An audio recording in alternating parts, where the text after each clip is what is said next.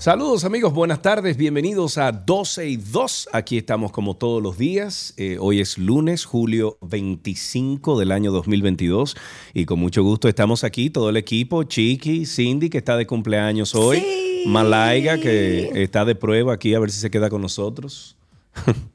¿Y, y no va a mencionar a Alan? Yo dije Chiqui. Ah, ah, ah. No, es que Alan no se llama. No, Alan, no, pues, Alan se llama Se nos arma un lío terrible aquí. No, Señores, muchacho. bienvenidos. Tres Gracias semanas a- con el- al- con el truño. no, eso es por otras razones. Imagínate A todos los que están en sintonía con nosotros, bienvenidos. Gracias por siempre acompañarnos en estas dos horas 30 minutos. Sergio desde Atlanta, todo nuestro equipo de producción. Uno en Santiago, otro en San Pedro, otro en la ciudad. Así andamos. La idea es compartir con ustedes hasta las 2.30 de la tarde. Ponernos al día, señores, Es de todo lo que está sucediendo. Y voy a empezar Yes.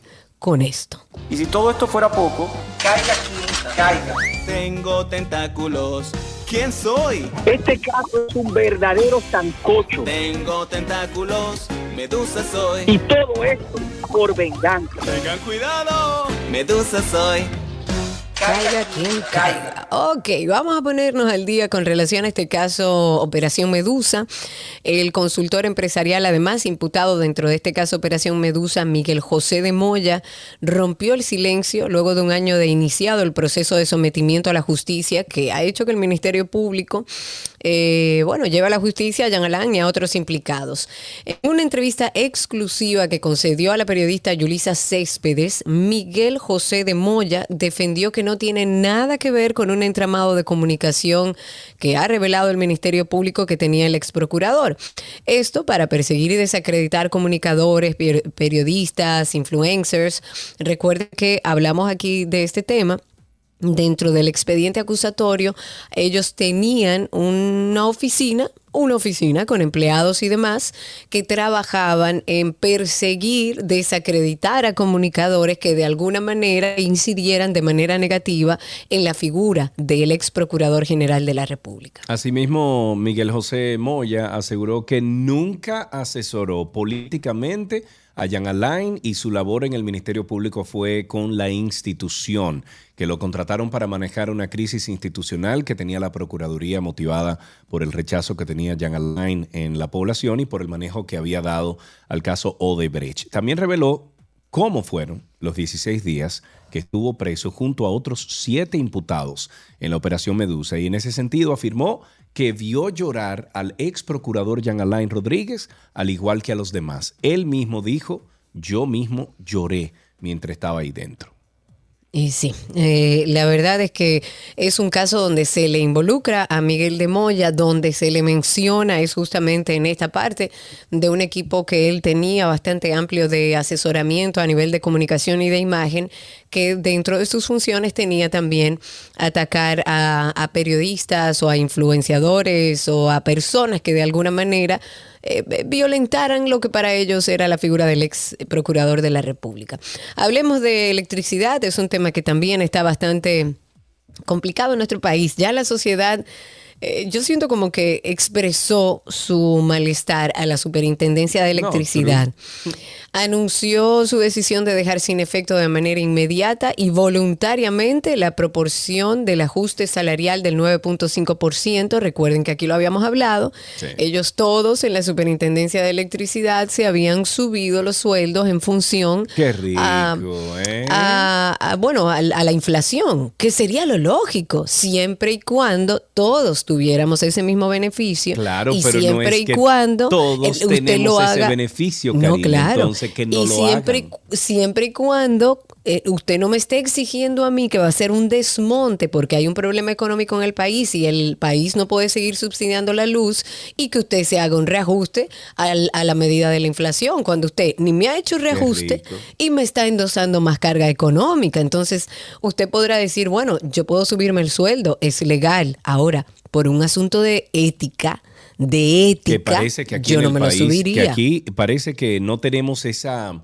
eh, esa varita, ese medidor, ese, ese, ese seguro de la ética en muchas de las cosas que hacen los políticos en nuestro país, en, en las diferentes instituciones, porque eh, a ver, uno en chanza dice, no, porque ellos son eh, la realeza, ellos son- se creen reyes y, y príncipes, etcétera. Pero con, cuando tú ves acciones como esas, entonces tú dices, ah, no, pero es verdad que se creen príncipes. Es Y la verdad realidad es piensan que no es un ilegal. favor lo que están haciendo. Y no es ilegal lo que hicieron. El reajuste salarial no es ilegal. Ahora, ético no es. No, Eh, en nada. medio de la situación que está viviendo el país, en medio de una situación de desmonte de subsidio, porque supuestamente no hay dinero para seguir subsidiando la luz, Horrible. hacerse un reajuste salarial de un 9.5% Horrible. es un golpe para la sociedad. Horrible. Lo que sí es que como la sociedad ya está un poco más despierta y ha expresado su malestar, pues ya la superintendencia dice que deja sin efecto de manera voluntaria esta proporción de ajuste salarial que se hizo efectivo el primero de septiembre del año pasado para todos los empleados de la entidad, pero solo no se aplicará para los empleados, sino para los miembros del Consejo Administrativo. Entonces esta medida que lo de fue, arriba, lo de abajo, que coman hierba. creo que es al revés. Ajá. No acabas de leer tú una cuestión ahí. No acabas de decir que lo de arriba y lo de abajo no. No, o sea, el reajuste no se va a aplicar Ujú. A los del Consejo Administrativo, pero sí a los empleados. Así a los empleados. yo. Pero aún así, todavía, como dijiste tú, no tenemos todos la, la, suerte de que nos reajusten nuestros salarios. A ninguno nos A han hecho ningún entonces, reajuste no. salarial. Lo que sí es que hasta tanto, para cerrar con este tema, lo que entiendo es que a los empleados le, le dejarán este ajuste salarial, pero a los miembros del Consejo Administrativo no.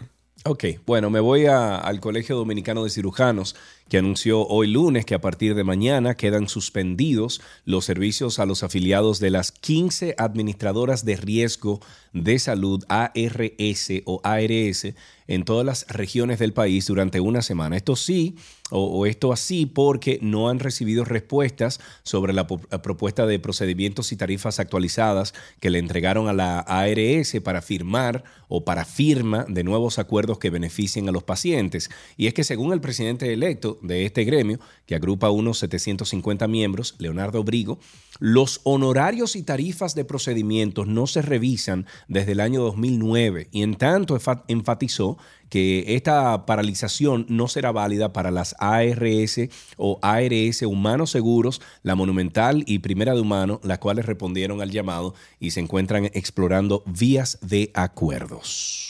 Mañana es un día importante para todos aquellos que siguen el tema de la ley de extinción do- de dominio. El Senado tiene hasta mañana martes para conocer esta ley de extinción de dominio. Es una fecha en que termina ya la primera legislatura de este año. Y en caso de no ser aprobada, esta iniciativa sería conocida ya en la, en la siguiente legislatura, que era lo que se estaba tratando de evitar, porque recordemos que fue reintroducida por, por los proponentes previo al inicio de la legislatura presente. Los cambios introducidos por la Cámara de Diputados no fueron muy bien valorados inicialmente por algunos senadores, aunque eventualmente, y luego de lograrse algunos consensos, ellos han ido manifestando su apoyo. En el caso del senador Antonio Taveras, uno de los que figura como proponente de esta iniciativa, ha felicitado a los diputados por favorecer a que eh, se, haga a través del diálogo, de que se pueda discutir esta propuesta y dijo que el intercambio de ideas edifica eh, la visión país, que siempre será el, el mejor camino para un mejor país. Lo aprobado por la Cámara de Diputados en segunda lectura, que eso fue el pasado viernes, que aquí lo comentábamos, contó con el voto de 143 diputados que estaban ahí en la sesión y que tuvo una duración de más de cinco horas más o menos el debate. Pero ya, para que sepan, lo tengan ahí anotado, hasta mañana tiene el Senado para conocer esta ley de extinción de dominio. Si no pasa, entonces pasará a la siguiente legislatura. Amigos, el tema de las licitaciones de nunca acabar. Este es un tema que lo hablamos y lo hablamos y lo repetimos y lo repetimos. Representantes de los industriales de, la harina, suplidores de pan, galletas al programa de alimentación escolar, solicitaron al presidente Luis Abinader y al director de compras y contrataciones públicas, Carlos Pimentel, suspender el proceso de habilitación y adjudicación de los oferentes de los procesos de licitación de sólidos. O sea, estamos hablando de pan y galletas eh, llevados a cabo en las regiones sur y este y pendientes por realizar en las regiones metropolitanas Cibao Centro y Cibao eh, Norte. En un documento enviado por el Consejo de la Unión de Mediados y Pequeños Industriales de la Harina, eh, explican que la solicitud se presenta ante las irregularidades verificadas que además de violentar la ley 34006 sobre compras y contrataciones públicas, violentan sus propios pliegos de condiciones específicas de cada proceso. Saludos, gracias. Tema de nunca acabar. El tema de nunca acabar. Vamos con algo más ligero, una nota curiosa que dice que un ovni no tiene por qué tener relación con vida extraterrestre. Simplemente se trata de un objeto volador no identificado, por lo que puede ser desde un dron o un avión no comercial. Sea como sea, hay mucho volando por ahí. Hasta ahora el Departamento de Defensa de los Estados Unidos como que no tenía una oficina específica dedicado a ello.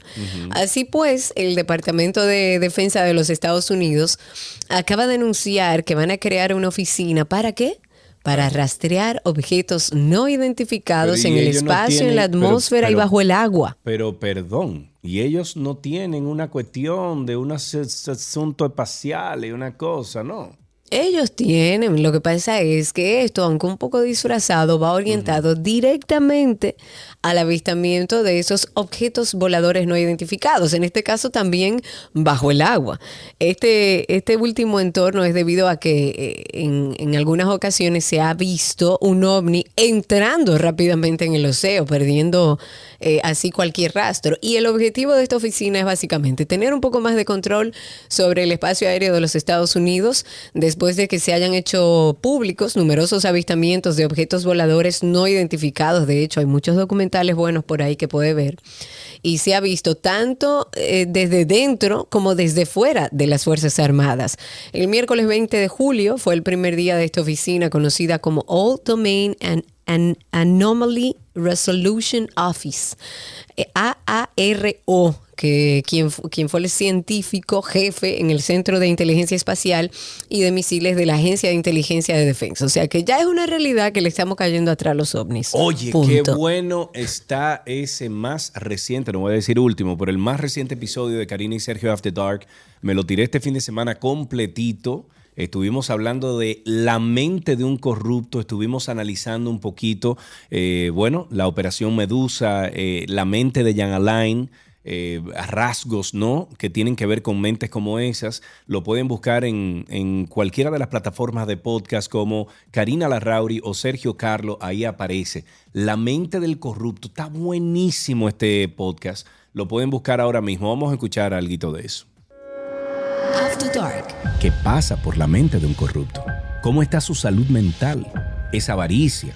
Pudiéramos establecer algún trastorno. Que la mayoría de personas que delinquen, sea cualquiera el delito que se cometa, no está relacionado a trastornos mentales, sino más bien a trastornos de la personalidad, que estamos hablando ya ahí de conducta. Mucha gente se pregunta, ¿qué es lo que pasa? ¿Por qué nunca paran? Porque estamos hablando incluso de personas con eh, una capacidad económica importante. Y es por esto que en este episodio, con la doctora María Virginia González, quien es médico psiquiatra, especialista en psiquiatra forense para que analicemos la mente de un corrupto. ¿Qué puede hacer que una persona se corrompa? Cada vez que tú haces un perfil criminal, tú tienes que irte a la infancia de la persona, analizar el contexto familiar, el colegio en el que creció, las personas con las que se desarrolló y en la mayoría de los casos tú te vas a dar cuenta que eso tiene que ver con la crianza.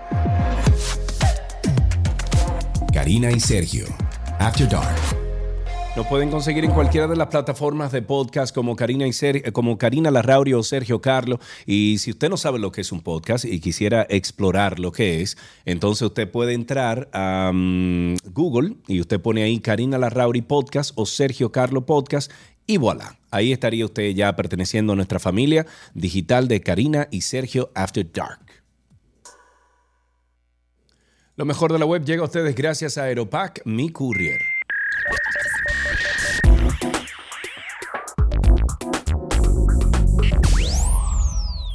Estamos ya en lo mejor de la web aquí en 12 y 2. Bueno, ya sea por sus relaciones personales o por los negocios que hace y deshace, aunque la mayoría de las veces ambas facetas son como indiscutibles, ¿verdad? O, indistinguibles para él. No hay semana sin un titular que no tengamos a Elon Musk. El fundador de Tesla y SpaceX habría provocado la ruptura del cofundador de Google y Nicole Shanahan. Ambos habrían mantenido una aventura a principios de diciembre en Miami, en Estados Unidos. Brin, al enterarse, o sea, el, el- el chamaco este de Google, al enterarse presentó la demanda de separación en enero tras 13 años de matrimonio y una hija en común, y al mismo tiempo ordenó a sus asesores sacar hasta el último centavo en las empresas de Musk.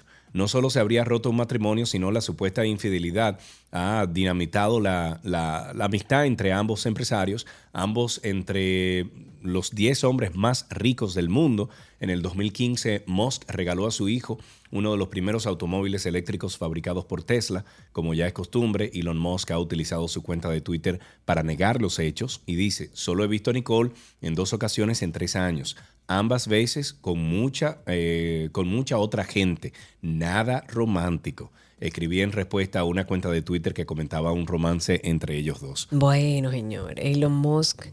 Controversial. sí. Como siempre, sí, sí.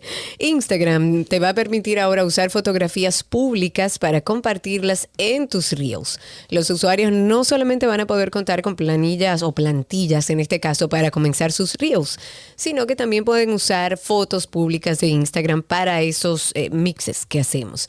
No es una función que ya esté disponible porque, como menciona el equipo de Instagram en esta publicación, se va a habilitar en las próximas semanas y paso a paso. Y hay un detalle a tener en cuenta y es que esta opción que permite que un usuario pueda usar las fotos públicas de cualquier cuenta va a estar habilitada de forma ya predeterminada. Así que si no quieres que usen tus eh, fotografías, lo que tienes que hacer es desactivar esta opción.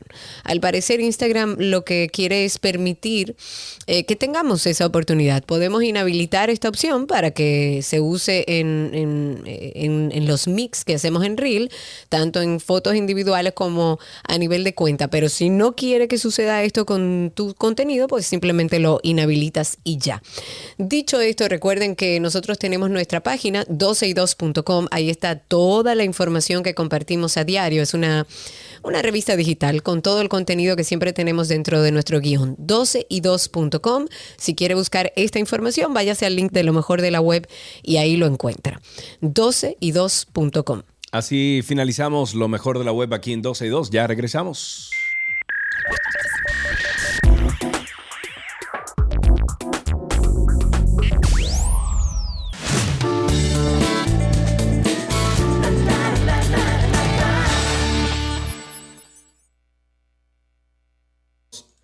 Aquí están las informaciones de entretenimiento. Los, fantásticos, los fanáticos de la cantante colombiana Shakira no están para nada contentos con la separación del, con el padre de sus hijos, Gerard Piqué, y sus seguidores se lo dejaron más que demostrado a, a este hombre durante un juego este fin de semana. Pues resulta que el fin de semana estuvo jugando el Barcelona y el Real Madrid en Las Vegas, donde asistieron más de 50 mil personas.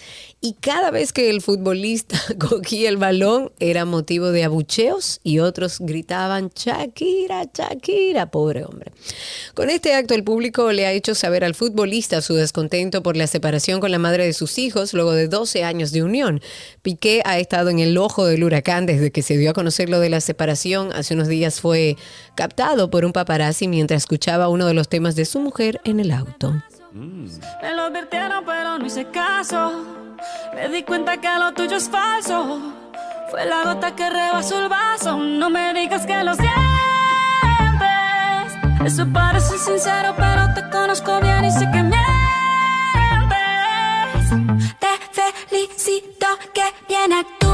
En otra noticia, Will Smith pierde 8.500 seguidores al día tras la eh, repercusión del bofetón ese de la galleta de los Oscar. Los Oscar 2022 siempre se recordarán como la edición en la que Will Smith abofeteó a Chris Rock eh, tras hacer un chiste ofensivo sobre la alopecia de su mujer, Jada Pinkett. No creo que fue sobre la alopecia de su mujer. Fue sobre la calvi, o sea, fue sobre el, el caco pelado de Jada Pinkett, pero no fue de la alopecia. Desde Bueno, el- sí. No, Pero no. ella tiene alopecia, o sea, Sí, tiene una la- condición pero de fue la inmunidad. apariencia que se parecía al personaje que hacía Demi Moore. No fue de la alopecia, o sea, no fue de la enfermedad per se. per se. Exacto. Bueno, desde el mismo instante, el mundo se posicionó a favor o en contra del actor tras su cuestionable acto en defensa de su esposa. Cuatro meses después del alboroto causado por el actor, un estudio realizado por una agencia especializada llamada I Love SEO, que es Search Optimization, déjame ver, Search Engine Optimization, ha determinado que desde entonces el actor ha perdido 8.500 seguidores al día en Instagram. Esto supone un total de 256.000 followers al mes. A pesar de esto, sigue manteniendo una elevada cifra de seguidores en la red social propiedad de Mark Zuckerberg, acumulando más de 64 millones de fans. El informe también destaca que la desaparición de Will Smith del panorama mediático habría jugado en su contra a la hora de mantener a sus seguidores. En otra información, el artista urbano Bad Bunny ha sorprendido con el último álbum musical Un Verano Sin Ti, donde incluye el tema Mambo Merengue después de la playa. Esto con arreglos del merenguero dominicano Dayan, El Apechao y Mili Quesada dio su, opinión al respecto. La reina del merengue, del merengue dijo lo siguiente. Yo pienso que me fascinó por la siguiente razón. Es que capta la atención de esa juventud que lo sigue para que escuche un merengue. El arreglista que le hizo ese trabajo, él buscó la esencia dominicana. Bad Bunny no se pierde, él buscó lo que está pasando con el merengue urbano y definitivamente esa es la idea. Eso es parte de lo que dijo Mili Quesada y agregó, nosotros los establecidos queremos entrelazar lo que hacíamos en la década de los 80 con lo que está pasando ahora, pero sin perder la esencia de quienes somos, porque entre lo ridículo y lo sublime hay una línea muy finita. Eso dijo Mili Quesada y finalizó diciendo la reina del merengue, eh, Quesada, una autoridad de más de cuatro Claro. décadas para hablar del tema. Por algo se le dice la reina del merengue, ¿no? Claro, No, algo, es verdad. Bueno, los jurados de la Asociación de Cronistas de Arte, Acroarte, responsables de nominar a los artistas más destacados en todas las manifestaciones del arte y la cultura dominicana, concluyeron el pasado sábado la fase de evaluaciones correspondiente a los Premios Soberanos 2022. Con este proceso, según establecen los reglamentos de los galar- galardones artísticos más importantes del país, Acroarte agotó una intensa jornada de revisión, debates, conclusiones que servirán de parámetro para escoger a los nominados de los premios que se entregan desde el 1985 en una majestuosa gala. Y ¿Tú te siguiendo con este tema. esos, eh, eh, esos, ¿cómo se llama? Eh, premios, antes se llamaba ¿cómo? Cassandra. Cassandra. eh, los premios Cassandra, pero de 5 y 6 horas que se daban. ¿Tú no te acuerdas de eso? Que Eterno, sí. yo René, los primeros de René fueron eternos. Eh, yo recuerdo a Freddy sudando, a Zoila, a Tania ahí arriba del, del- del escenario sudando la gota gorda, men. Sí, es verdad. Pero siguiendo con este tema, iba a abundarte sobre eso. José Eliseo Checheo Rivera Damirón ha desmentido a través de una entrevista que exista un acercamiento para establecer un acuerdo entre la familia Damirón y Acroarte, como dijo incluso hace algunos días el periodista Jaime Tomás. Eh, se había dicho de, de tener como un acercamiento con la familia de Casandra Damirón, porque aparentemente el, el nombre soberano también pertenece a cervecería y si cervecería no es patrocinador oficial, entonces el nombre habría que ver qué se hace. Exacto. Dice, y dice José Eliseo Checheo, o Checheo Rivera, como lo conocemos todos, dice, no ha habido ningún tipo de contacto y tampoco nos interesa establecer ningún contacto que pueda llevar algún entendimiento con Acroarte y el equipo que la dirige, el cual se turna y se cambia. Lo que menos quiero es lastimar a nadie, pero la familia Damirón está muy tranquila y entendemos que Premios Casandra ya, no, ya llenó una época y cumplió su, su función Ay, en el papá, arte. sí. En la última etapa no fue nada agradable, pero nosotros bajo ninguna circunstancia le deseamos mal a Acro- a Acroarte porque venimos de ahí, pero no queremos ningún acuerdo con ellos. Eso ha aclarado Checheo Rivera sobre por qué no les interesa establecer ningún acuerdo con la Asociación de Cronistas de Arte. Dijo que se fueron dando ciertos momentos que terminó rompiendo la relación y que no va a volver. Fue bastante enfático en eso. Guay caramba, señores, hay un nuevo episodio de Karina y Sergio After Dark que usted no se puede perder. Estamos analizando la mente de un corrupto, estamos hablando, eh, analizando hasta donde se puede con un especialista, eh, la, la psiquis, ¿no? La, la parte psicológica y de comportamiento de los que están involucrados en los casos de corrupción en República Dominicana. Está buenísimo. Yo me lo tiré esta mañana, eh, perdón, este fin de semana. Eh, y pienso que la, óyeme, la doctora es una montra, Una con todo el montra. pero una cosa impresionante. Muy buena. Vayan por Karina y Sergio After Dark y mientras escuchen esto. ¿Qué pasa por la mente de un corrupto? ¿Cómo está su salud mental? ¿Es avaricia? ¿Pudiéramos establecer algún trastorno? que la mayoría de personas que delinquen, sea cualquiera el delito que se cometa, no está relacionado a trastornos mentales, sino más bien a trastornos de la personalidad, que estamos hablando ya ahí de conducta. Mucha gente se pregunta, ¿qué es lo que pasa? ¿Por qué nunca paran? Porque estamos hablando incluso de personas con eh, una capacidad económica importante. Y es por esto que en este episodio con la doctora María Virginia González, quien es médico psiquiatra, especialista en psiquiatra forense, para que analicemos la mente de un corrupto. ¿Qué puede hacer que una persona se corrompa? Cada vez que tú haces un perfil criminal, tú tienes que irte a la infancia de la persona, analizar el contexto familiar, el colegio en el que creció, las personas con las que se desarrolló y en la mayoría de los casos tú te vas a dar cuenta que eso tiene que ver con la crianza. Karina y Sergio, After Dark.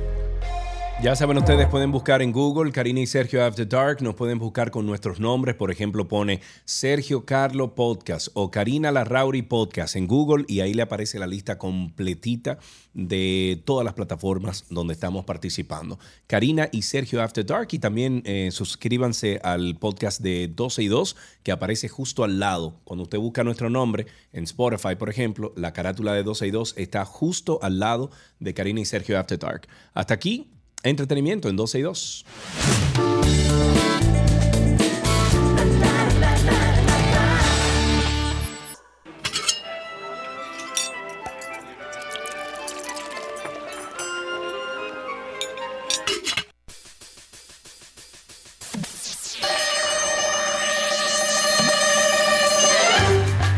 Señoras y señores, empieza la receta imposible con Nicolás Frigerio.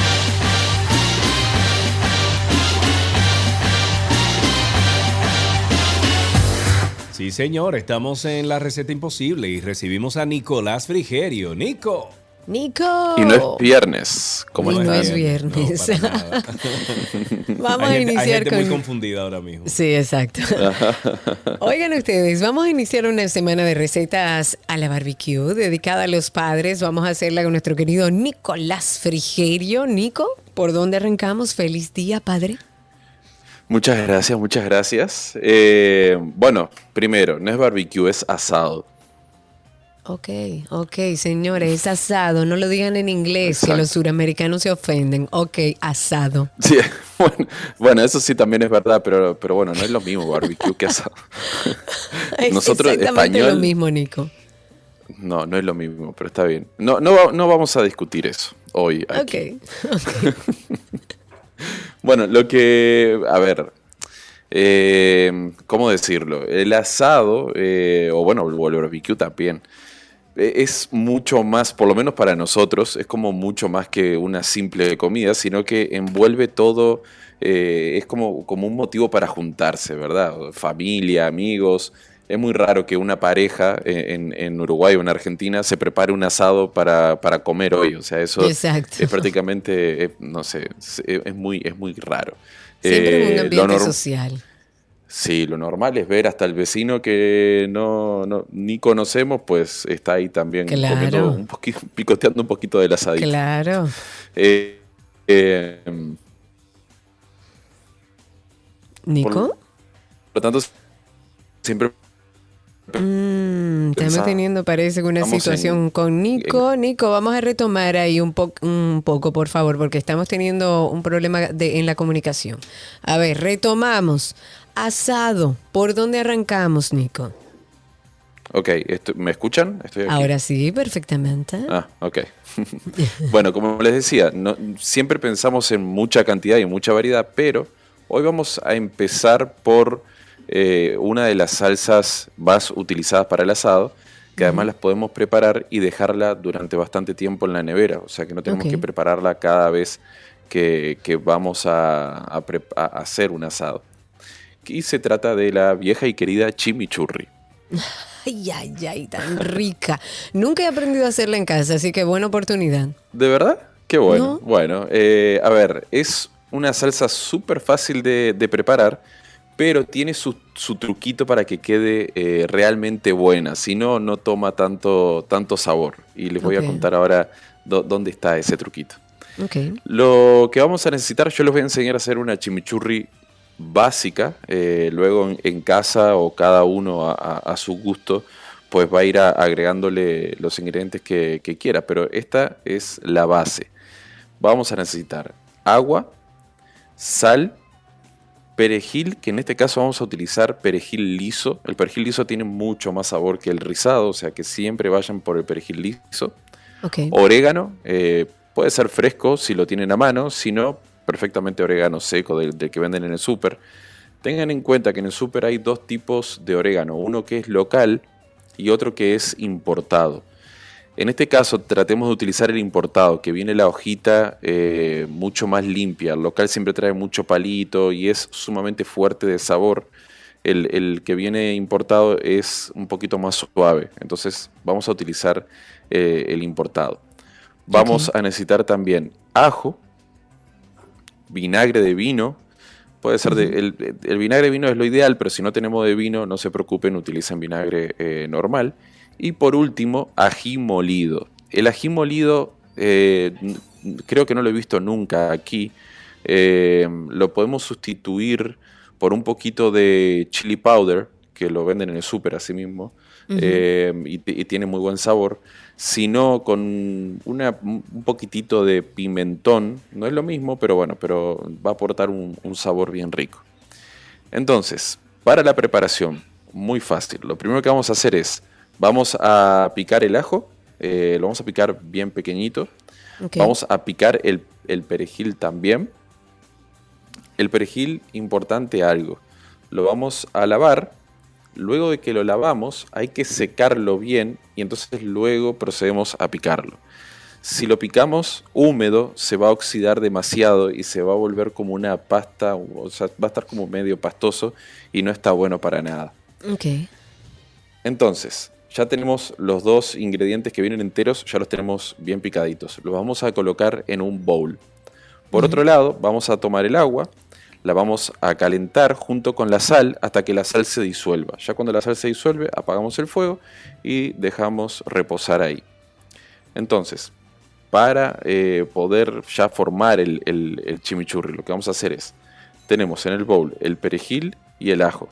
Vamos a agregar esa pizquita de pimentón, que es lo que seguramente tengamos en casa. Puede ser picante también y va a quedar riquísimo, o sea que ahí juegan un poquito con, con con Pregunta picante. Nico aquí, dice Ani que si puede echarle paprika. Sí, sí, sí, es lo mismo. Pimentón, paprika, eh, eh, es lo mismo, o sea que perfecto. Incluso eh, si es un poquito ahumado, también le va a quedar súper bien con el asado que tiene el humo y todo, pues va, va de la mano. Así que perfecto por ahí también.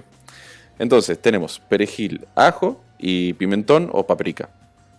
Lo mezclamos un poquito para que, para que se quede, para que esté bien, bien mezcladito. Vamos a agregar el vinagre. Vamos mezclando bien, bien, bien. El vinagre, al final, esto se hace un poquito a ojo, así que no se vuelvan locos. El vinagre lo vamos a poner hasta que apenitas, apenitas, apenitas, cubra la, la preparación, lo sólido, el perejil y el ajo. Vamos a agregar, lo mezclamos bien. Y ahora comenzamos, que me olvidé de decirlo, a agregar el aceite de oliva. Puede ser aceite de oliva o puede ser eh, aceite neutro. Esto ya es a gusto personal. Vamos agregando, esto es- vamos a decir es como una vinagreta. La cantidad de vinagre que agregamos, vamos a poner tres partes de aceite de oliva. Entonces eso lo vamos calculando un poquito a ojo. Vamos agregando así en, en forma de, de hilo, vamos mezclando como si fuese un aderezo para una ensalada. Lo vamos mezclando bien hasta que quede bien homogéneo. Ya cuando tenemos la preparación homogénea, vamos a agregar un poco de la salmuera, del agua con, con sal, mezclamos hasta que veamos también que quede bien, bien integrado, bien mezcladito, y lo que hacemos es que lo tapamos en un recipiente que traten de que sea de cierre hermético y lo podemos guardar en la nevera por tiempo indefinido. Ok. Otra, otra forma de hacerlo también más fácil todavía, ponemos el perejil, el ajo, la paprika en, un, en ese mismo recipiente donde lo vamos a guardar, ponemos el vinagre hasta la medida que les comentaba, el aceite tres veces más que el vinagre, el poquito de salmuera, cerramos y lo batimos como si estuviésemos, como si fuésemos bartenders. Lo vamos a batir bien, bien, bien, bien, bien, bien y ahí tenemos la emulsión eh, lista. Y ahí ya tenemos nuestro chimichurri clásico. Algunas preguntas de nuestros oyentes. Eh, pregunta Ana María que si puede usar red pepper, o sea, como flakes de red pepper, y si queda bien. Eh, nunca lo he utilizado, pero suena súper bien. Así que sí, sí, sí, se puede. También, también pueden agregar hierbas como romero, tomillo y le va a quedar súper bien. Y Juan dice que quiere la receta. ¿Qué le decimos, Nico? Eh, no, no, no, él no me conoce. No. Eh, no, parece, que no te conoce lo suficiente, Juan, ¿no? Juan es nuevo, es nuevo. Juan, eso es si un poco complejo. Eso es muy complicado con el personaje que tenemos hoy, que es nuestro querido Nicolás Frigerio. Eh, por eso se llama receta imposible esta receta, porque él no manda las recetas, no hay dónde conseguirlas. Yo te sugeriría que te pases por el usuario de Nico, que es Nico el Chefo. Te manda a decir Ana Cecilia que, que qué bello, que el verdadero colirio. Eso para cerrar aquí. Ana Cecilia, un beso. Recuerden ustedes que Nico está en redes sociales como Nico el Chefo. Por ahí pueden conseguirlo. Gracias, Nico. Gracias a ustedes. Un abrazo grande, feliz Día del Padre. Nos encontramos por aquí mañana y hasta aquí nuestra receta del día.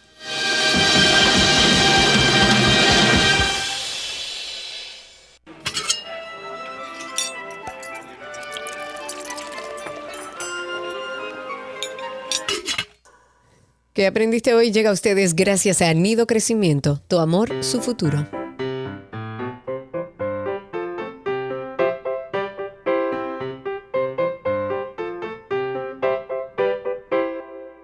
Suena la, campe- la can- cancioncita, campanita, cancioncita, porque una es la cucharita. Suena la cancioncita que le dice a nuestros niños que estamos aquí esperando por ellos al 829-236-9856. 829-236-9856, Karina. Y ya creo que tenemos a Anabel en la línea. Buenas tardes. Buenas tardes. Hola, Anabel, ¿cómo estás? Bien. Qué bueno. Anabel, ¿qué edad tú tienes? ¿Cuántos años? Seis. Años, ok. ¿Y estás en qué? Bueno, tú estás de vacaciones ahora mismo, ¿no? Sí. Sí, ok. ¿Y cómo, cómo te está yendo en tus vacaciones? ¿Qué estás haciendo en tus vacaciones?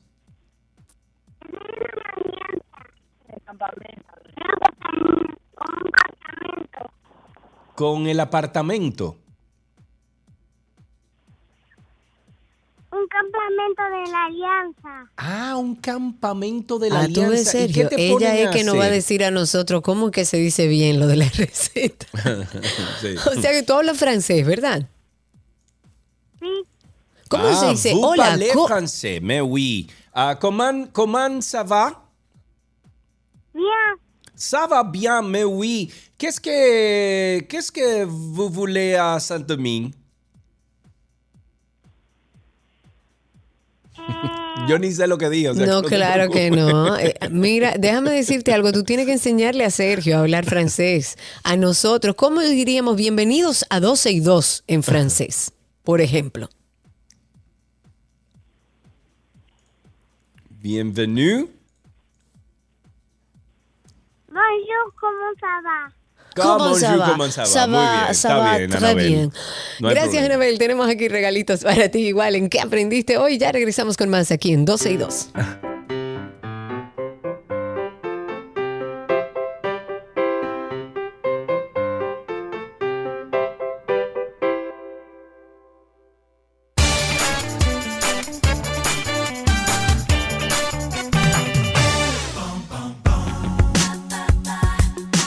llegó ese momento de sosiego, de tranquilidad, de paz.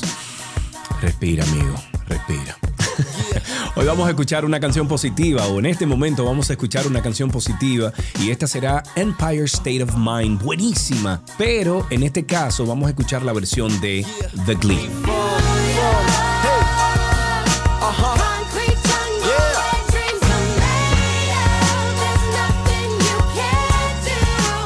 Es una canción del rapero estadounidense Jay-Z, en la que también participa como vocalista la cantante estadounidense de RB y Soul, Alicia Keys. La canción es un himno a la Nueva York natal de ambos artistas y además se incorpora como una especie de sample de Love on a Two-Way Street del año 1970 de The Moments. El 13 de febrero del año 2011, Empire State of Mind ganó dos premios Grammy en las categorías de Mejor Canción de Rap y Mejor Colaboración de Rap Cantada, y además recibió una nominación en la categoría de Grabación del Año. Empire State of Mind fue presentada en el episodio Audition de Glee y hoy esta energética versión entra a nuestro listado de canciones positivas. Yeah, I'm out that Brooklyn. Now I'm down in Tribeca, right next to De Niro. But I've been hood forever. I'm the new Sinatra.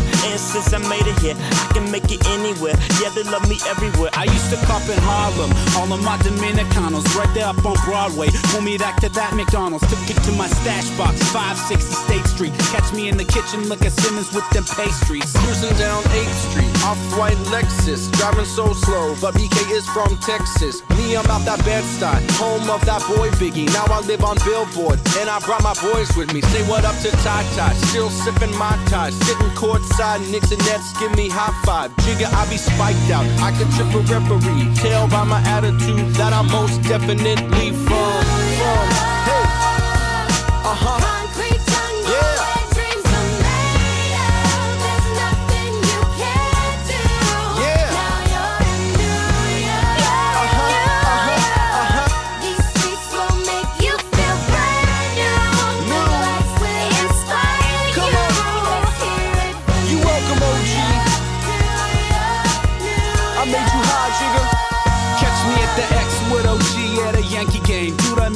Yankee hat more famous than a Yankee cane. You should know I bleed blue, but I ain't a crypto. But I got a gang of brothers walking with my click though. Welcome to the melting pot, corners where we sellin' rock. African Bambata, home of the hip hop. Yellow cab, gypsy cab, dollar cab. Holla back for foreigners, it ain't for they act like they forgot how to act. Eight million stories out there in the naked city is a pity. Half of y'all won't make it. Me, I got a plug special that I got it made. If Jesus paying LeBron, I'm paying Dwayne Wade. Three dice CeeLo, three car Molly. Labor Day parade, rest in peace Bob Marley. Statue of Liberty, long live the World Trade, long live the kingdom. I'm from the Empire State. That's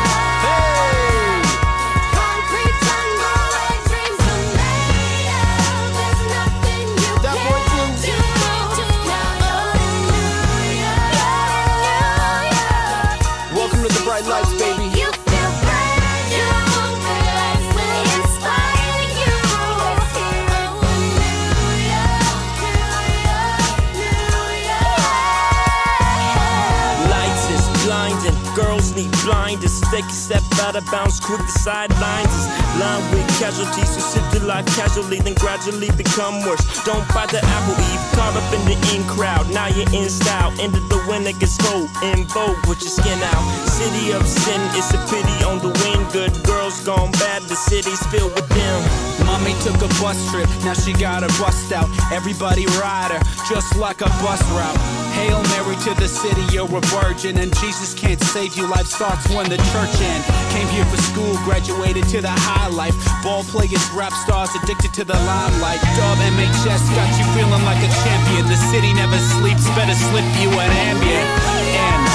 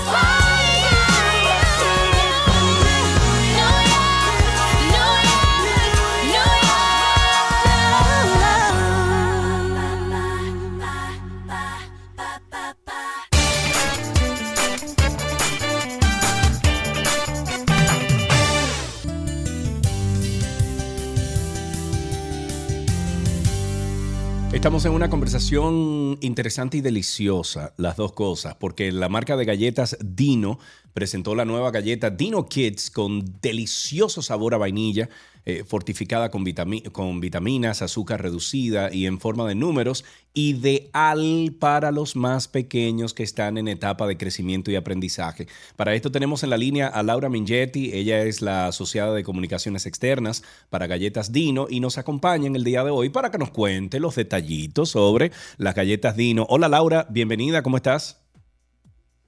Hola Sergio, Karina, muchísimas gracias por recibirnos en este espacio y justo así como compartes esta nueva galleta que nosotros traemos, sabemos que va a ser de mucho beneficio para toda la comunidad dominicana que nos ha seguido fielmente en cada uno de nuestros productos. Y como mencionas, Dino Kids es esta nueva adquisición de galletas Dino, una galleta ideada para acompañar a los más pequeños con una alimentación riquísima, divertida, llena de nutrientes y como decía Sergio, con menos azúcar y también Sí, con un elemento diferenciador Ajá. que es galletas en forma de números. Eh, Ok, ¿y qué significa el eslogan de ustedes que dicen ellos cuentan contigo, tú cuentas con Dino Kids? Bueno, precisamente por eso el hecho de estar en forma de números nos inspiró para este Logan. Ellos cuentan contigo, tú cuentas con Dino Kids y ahí se ve reflejado el apoyo de Dino para los padres que quieren brindar a sus hijos comidas nutritivas y divertidas de una manera rápida. Nosotros queremos ser ese acompañante ideal y práctico en sus meriendas. Me gusta eso. ¿Cuál es, ¿Cuál es entonces la diferencia, Laura, entre las galletas Dino regulares, las que conocemos, y las Dino Kids? Bueno, Sergio, las Dino Kits fueron especialmente pensadas para los más jóvenes de la casa. Cada uno de sus componentes responden a las inquietudes que tienen los padres al momento de elegir los alimentos y en el caso de estas galletas Dino Kits no vienen con relleno como las que nosotros conocemos de vainilla, de chocolate, en sentido general, sino que en este caso Dino Kits está en el sabor de vainilla sin relleno y escogimos el sabor de vainilla porque sabemos que es uno de los favoritos definitivamente del consumidor dominica- dominicano. No hay mejor cosa que un Uy. saborcito de vainilla en cualquier cosa. Pero Dios mío, Olvídate. y yo con esta hambre. ¿Vienen en varias presentaciones o solamente una presentación Dino Kids? Viene, por ahora solamente viene la presentación de vainilla en forma de números y los tenemos disponibles en paquetitos individuales y en multipaquetes de seis unidades. Ok, me preguntan por aquí, Laura, ¿dónde podemos ver más información? ¿En una página web o algo así? Claro, nosotros tenemos una página web que pueden visitar no solamente los niños, sino también los padres, porque tenemos herramientas para ambos, para ambos, ¿verdad? Y es www.dino.com.do y también en nuestras redes sociales, por supuesto, como arroba galletasdino. Ahí pueden encontrar filtros, retos, juegos y muchísimas otras actividades para divertirse. Ah, pero mira, me gusta. O sea que no solamente es información sobre los productos de ustedes, sino que también tienen ahí diversión para la familia que pueden compartir y, y hacer en conjunto ahí en la página web. Me gusta eso. Felicidades por eso, Laura. Ay, muchas gracias, Sergio. Claro, nosotros pensamos ahí en brindar consejos para padres, que sabemos que son dando algunos consejos para los niños y todo eso. Claro. Claro, claro que sí. Es así. Y también para los niños, que sabemos que los filtros siempre están de moda y les gusta jugar, y también en nuestra página web se dirige desde las redes sociales para que puedan también disfrutar de todo lo que nosotros tenemos por ahí. Me gusta, me gusta. Ya saben ustedes, también tienen un Instagram que está activo, es arroba galletasdino, arroba galletasdino. Laura, ¿se nos queda algo? Yo pienso que simplemente motivar a la gente a que se una, que pueda disfrutar de estas nuevas galletas. Sabemos que estamos en un tiempo de regreso a clases próximamente y es un tiempo perfecto que los padres utilizan para pasar todavía más tiempo con sus niños y con esta herramienta de números mientras comes, te alimentas, yo entiendo que es una oportunidad ideal para compartir con nuestros niños, pero divertirnos con ellos y aprender con ellos. Me encanta. Ya saben ustedes, amigos, entren a la página web de, Dino, de, de Galletas Dino, pero también en Instagram, más fácil, creo, arroba Galletas Dino, y ahí pueden entonces brincar a todos los juegos que tienen en la página. Laura Mingetti, muchísimas gracias por estar con nosotros. Muchísimas gracias, Sergio y Karina, por la oportunidad en este espacio. Para nosotros, un beso grande. Estuvimos hablando con Laura Mingetti, ella es la asociada de comunicaciones externas para Galletas Dino. Ya saben ustedes que tiene esta nueva presentación, Dino Kids, búsquenla porque tienen vitamina, azúcar reducida eh, en formas de número, que esto es ideal para que los más pequeños en esta etapa de crecimiento y aprendizaje puedan divertirse y también alimentarse hasta cierto punto. Muy bien, hasta aquí esta conversación interesante.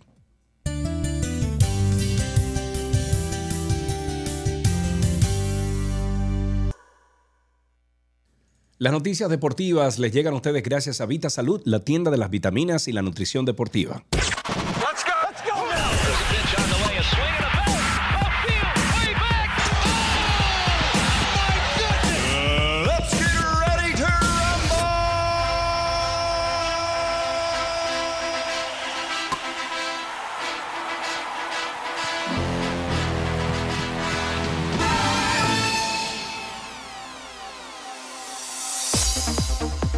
Bienvenidos a nuestras deportivas en 12 y 2. En grandes ligas tenemos que hablar de David Ortiz, que Pero prometió que por iba. supuesto. Claro. Él había prometido que iba a hablar desde el corazón y Big Papi lo cumplió con su radiante sonrisa, que yo creo que es lo que más vemos siempre del Big Papi, y desbordado por la emoción, este ex pelotero de los Medias Rojas de Boston fue exaltado el domingo al Salón de la Fama. Es una ceremonia en la que su hija Alexandra incluso cantó el himno de los Estados Unidos y dice, no hay nada que se compare a esto, dijo David Ortiz, el cuarto pelotero dominicano eh, con una placa en el Museo de las Leyendas del Béisbol en Cooperstown. Cuando subió a la tarima para su discurso en una soleada tarde, David Ortiz apuntó hacia el, hacia el cielo, que es el mismo gesto para esos momentos especiales, para rendir tributo a su extinta madre que falleció hace dos décadas ya en un accidente automovilístico. La hija mayor de David Ortiz, Alex, fue la encargada de entonar el himno nacional estadounidense en la ceremonia de exaltación al Salón de la Fama de Cooperstown 2022. Vamos a escuchar aquí, la- el- tenemos varios. El primero, escuchen. Hailed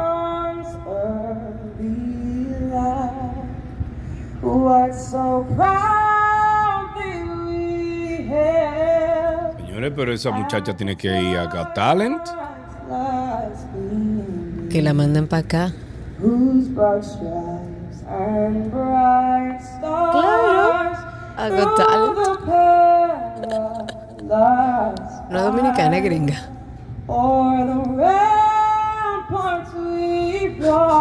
Oye, oye, oye.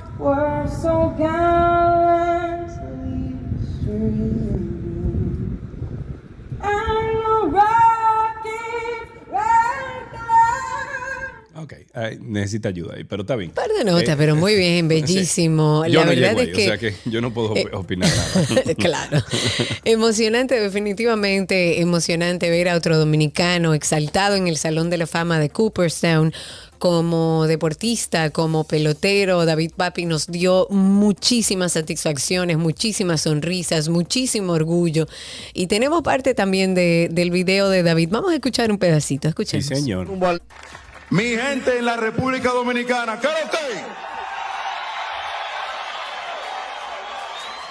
La República Dominicana, mi tierra, wow. La tierra que me vio nacer. Muchas gracias.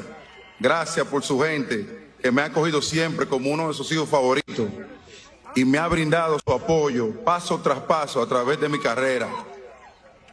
Gracias por su música que me ha llenado de vida, alegría, sabor todos los días. A los tigres del Clojao que estaban conmigo ahí desde cero. Gracias por, por esa, bueno, por aguantar mi tanda que yo le daba diaria a cada rato, por su comida, su buena vibra, por su alegría y por su espíritu de guerra, que ha sido el mismo mío. Gracias siempre por ser Quiqueya la Bella. Nada comparado a eso. Qué lindo. El Big Papi, Qué yo bello. creo que sí, que se expresó de una forma muy natural, muy él. Muy eh, orgánica, muy él. Lo que tenemos la dicha de haber hablado y compartido con él, eh, sa- sa- o sea, sabemos que ese, ese es Big Papi, ese, ese hombre como tan llano, tan, tan así de pueblo. Eh, felicidades, Big Papi, te lo mereces. Todo lo que te puedas eh, ganar, eh, te lo- bueno, te lo has conseguido con mucho trabajo. o Con sea mucho que trabajo, claro Felicidades. sí. En otra noticia de grandes ligas, el dominicano Fernando Tatis Jr. de los Padres de San Diego dijo que ya no se siente dolorido y que la muñeca lo ha dejado ya dormir en las noches, por lo que ve pronta su recuperación. Sorprendentemente, estoy citando, no estoy adolorido. Eso dijo Tatis, quien estuvo acompañado al equipo de Queens en Queens durante el fin de semana y dice, se ha comportado muy bien al, al dormir y por las mañanas. Pensé que sería más doloroso, más doloroso, pero ha ido bastante bien. Eso agregó. Tatis ha estado bateando en la jaula al 95%, por lo que recibió autorización para batear por solo una semana, pero parece que lo están haciendo casi con toda su fuerza. En una noticia de voleibol, República Dominicana ganó la batalla al vencer a Puerto Rico 3-1 para llevarse la medalla de bronce en la Copa Panamericana Sub-19 femenina en el Cox Business Convention Center. Eso es en Tulsa. Ambos países lograron su clasificación al Mundial. Las criollas, léase, las dominicanas, lideraron en bloques 11-7 y Puerto Rico lideró en haces 12-8. En otra noticia, esta de la NBA, el fenómeno del baloncesto Hansel Emmanuel Salvador sigue demostrando que no existen límites para él. El fin de semana, luego de su destacable participación en la Drew League, un torneo entre profesionales y amateurs, el jugador dominicano se comprometió a formar parte de, de la Northwestern State Kikimi- Kikimita. Es una estrella de la, de la escuela secundaria que donima- domina la cancha a pesar de tener un solo brazo. Recibió la oferta eh, que lo impulsa ya a dar el salto a la National Collegiate Athletic Association. Se entiende que Manuel también tuvo ofertas de Memphis, de Tennessee State, de mm, Overtime Elite y unas cuantas más, pero al final son los de Louisiana quienes tendrán el placer de trabajar con la futura estrella. Y para cerrar con este segmento de deportes, vamos a escuchar a Freddy Calero, nuestro oyente, parte de nuestra comunidad, fanático de la Fórmula 1, quien nos dejó esta cápsula.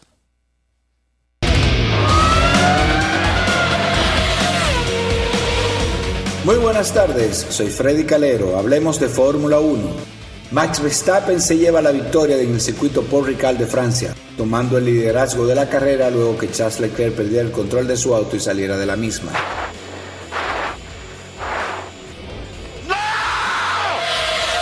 Segundo lugar para Lewis Hamilton y tercer lugar para George Russell.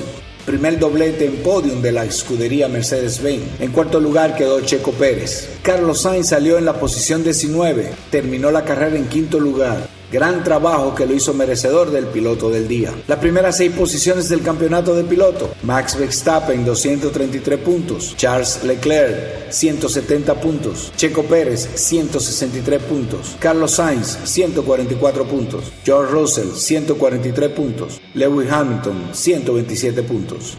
En el campeonato de constructores los tres primeros lugares son Red Bull 396 puntos. Ferrari 314 puntos. Alpine 93 puntos. La acción continúa el próximo domingo 31, donde disfrutaremos del Gran Premio de Hungría a las 9 de la mañana. No se lo pierda.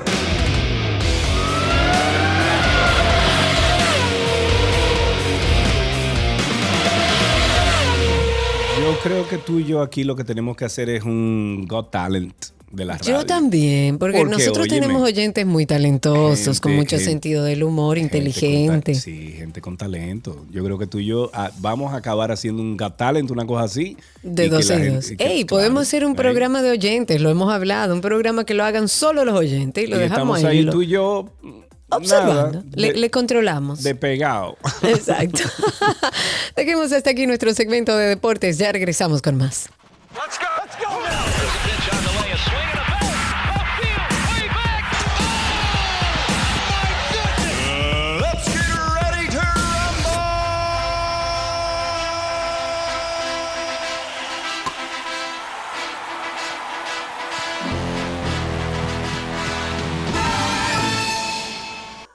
Tránsito y Circo llega a ustedes gracias a Marión Autos, tu inversión segura en manos expertas.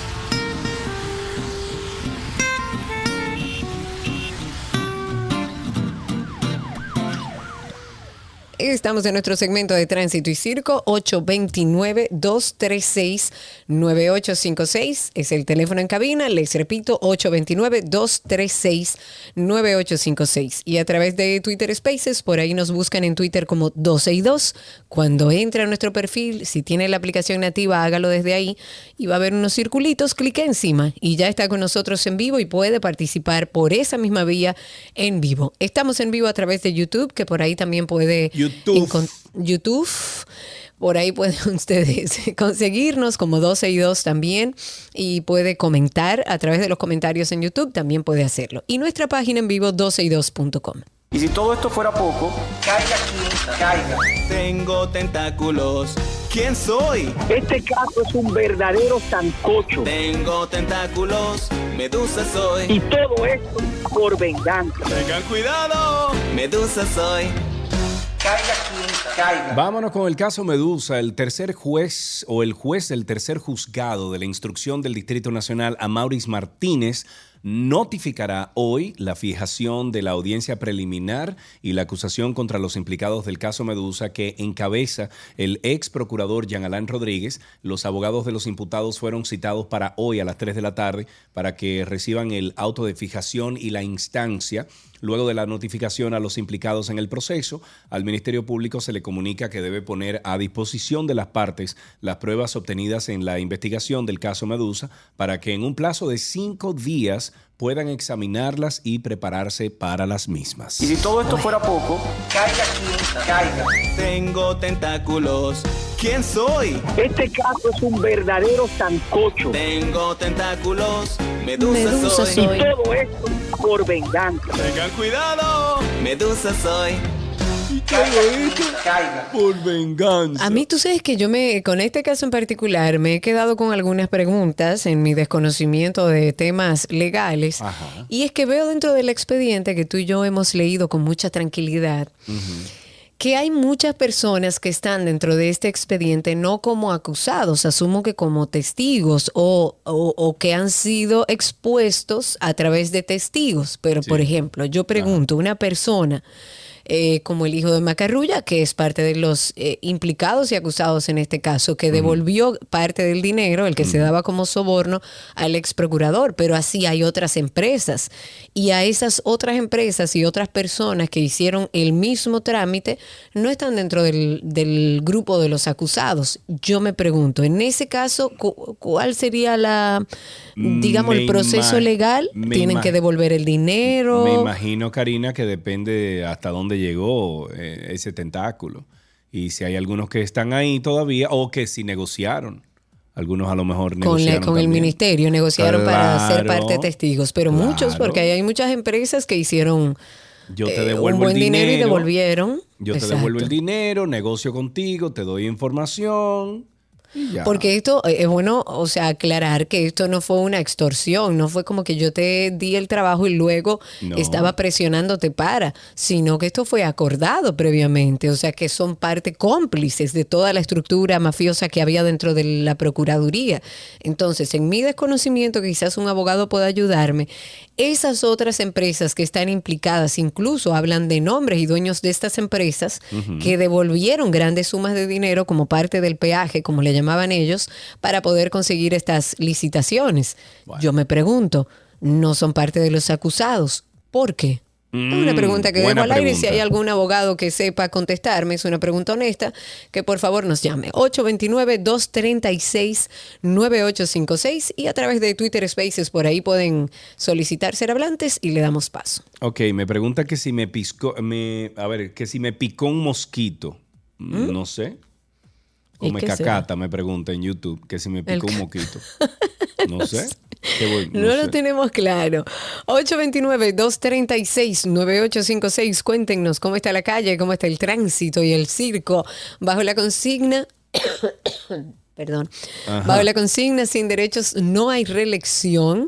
Decenas de personas del colectivo RD es de Todes se manifiestan en las inmediaciones del Congreso Nacional. Están vestidos ahí con prendas verdes o con colores del, arco iris. Y los que están protestando eh, iniciaron alrededor de las 10 de la mañana ese campamento. ¿Para qué? Para exigir inclusión de varias iniciativas en el proyecto de ley del Código Penal. Ahí están ondeando banderas multicolor, colocando pancartas con diferentes consignas. Eh, instalaron ya algunas seis carpas, según nos dijeron, los que andan por la zona y pueden verlo. Ojalá puedan mandarnos una foto, de hecho, un baño portátil también. El movimiento inició el plantón frente al Congreso Nacional, que según se ha dicho se va a extender hasta la noche. Juan Cid, que es el representante de este movimiento, dijo que con el plantón frente al Congreso Nacional, ellos lo que tratan es de llamar la atención de los legisladores para que tengan en consideración también sus demandas. Ok, 829-236-9856, 829-236-9856 es el teléfono aquí en 12 y 2, pueden comenzar a llamar, estamos recibiendo sus tránsitos y circos. A ver, ¿tienes a alguien ahí? En Spaces, oh, tenía a alguien, pero se me fue. ¿Qué pasó? A través de Twitter Spaces pueden por ahí solicitar ser hablantes. Recuerden que estamos como 12 y 2. Ustedes por, por ahí solicitan ser hablantes y yo les doy paso. El teléfono. Opa, ¿y ¿Qué fue pasa? eso? Espérate. ¿Y qué fue eso? No sé, pero yo entré a Twitter Spaces. Ah, ya era Juanca que estaba. Ok, Ah, bien. ok. Bueno, 829-236-9856, 829-236-9856, el teléfono aquí en 12 y 2. Vamos a aprovechar, nos vamos a un corte comercial y regresamos de inmediato con más de Tránsito y Circo.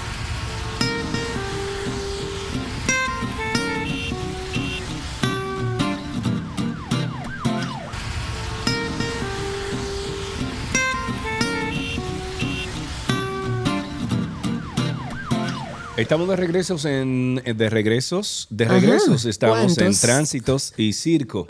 Usted puede llamar al 829-236-9856, 829-236-9856 y también estamos en Twitter Spaces arroba 12 y 2. Pero si usted nos quiere ver la cara y también enterarse de todo lo que pasa tras micrófonos, o sea, del aire, entra a YouTube, ahí, arroba 12 y 2. Somos el único canal en YouTube que tiene arroba 12 y 2. Usted pone arroba Exacto. 12 y 2 y entra de inmediato. Así de fácil. Tengo a José eh, a- Álvarez a través de Spaces. José, habilita tu micrófono inmediatamente, así podemos escucharte al aire. Y ustedes vayan recordando, 829-236-9856. José, cuéntanos. Aló, ¿me escuchan? Perfectamente bien. Perfecto. Miren, les llamo para aclararles sobre el tema de que por qué no necesariamente todos los que son mencionados o todos los que se presumen que pagaron peaje están incluidos. Exacto, ¿Por porque a mí me parece extraño, y perdón José que te interrumpa, que hay, hay una persona que está encargada por este motivo, pero hay otros tantos que están dentro del expediente que hicieron lo mismo, incluso con sumas superiores, y no son parte de los encartados. ¿Por qué pasa eso? ¿Qué pasa? En derecho, para tú poder someter a alguien y poder conseguir una condena, tú tienes que tener no solo pruebas testimoniales, tienes que tener pruebas do- Se nos fue. Espérate, José, ubica una mejor señal, que queríamos esa información. A ver si puedes conseguir un lugar donde tengas mejor señal y podamos escucharte. A ver, a ver, te doy un segundito. A ver, ahí se mutió. Vamos, quita el mute. Eh, José, no, se nos fue José. 829-236-9856. Vamos a esperar que se conecte nueva vez José, a ver si nos explica un poco eso. Ok, mientras yo tengo a alguien en línea, tengo a Eugenia. Buenas tardes, Eugenia, adelante. Buenas tardes. Primero que todo, a felicitarlos por el magnífico programa que tienen y están haciendo un excelente trabajo de, de Gracias, orientación y gracias, a- gracias. A, a la ciudadanía. Thank you. Mira, yo quiero hacer un llamado o, o una denuncia. Resulta que yo vivo en la urbanización Cuesta Brava, en Arroyo Hondo, Sí. y pasa por nuestro sector el arroyo Manzano, que desemboca Ah, sí. en el río Isabel. Correcto. Y eso está... ¿Hello? Sí, sí, te escuchamos. El- Ah, perdón, eso está súper contaminado, pero ha sucedido esa contaminación en los últimos dos o tres años. Entonces quisiéramos que la gente de medio ambiente, no sé quién, eh, tuviera que ver con eso, los que con las aguas, prestaran atención porque aparentemente hay unos comerciantes, lo que han dicho gente del lugar, están tirando todo tipo de cosas en el arroyo y un lugar que era paradisíaco porque es totalmente natural, eh, eh, extensión Mirador Norte, ahora uno no puede respirar con el mal olor.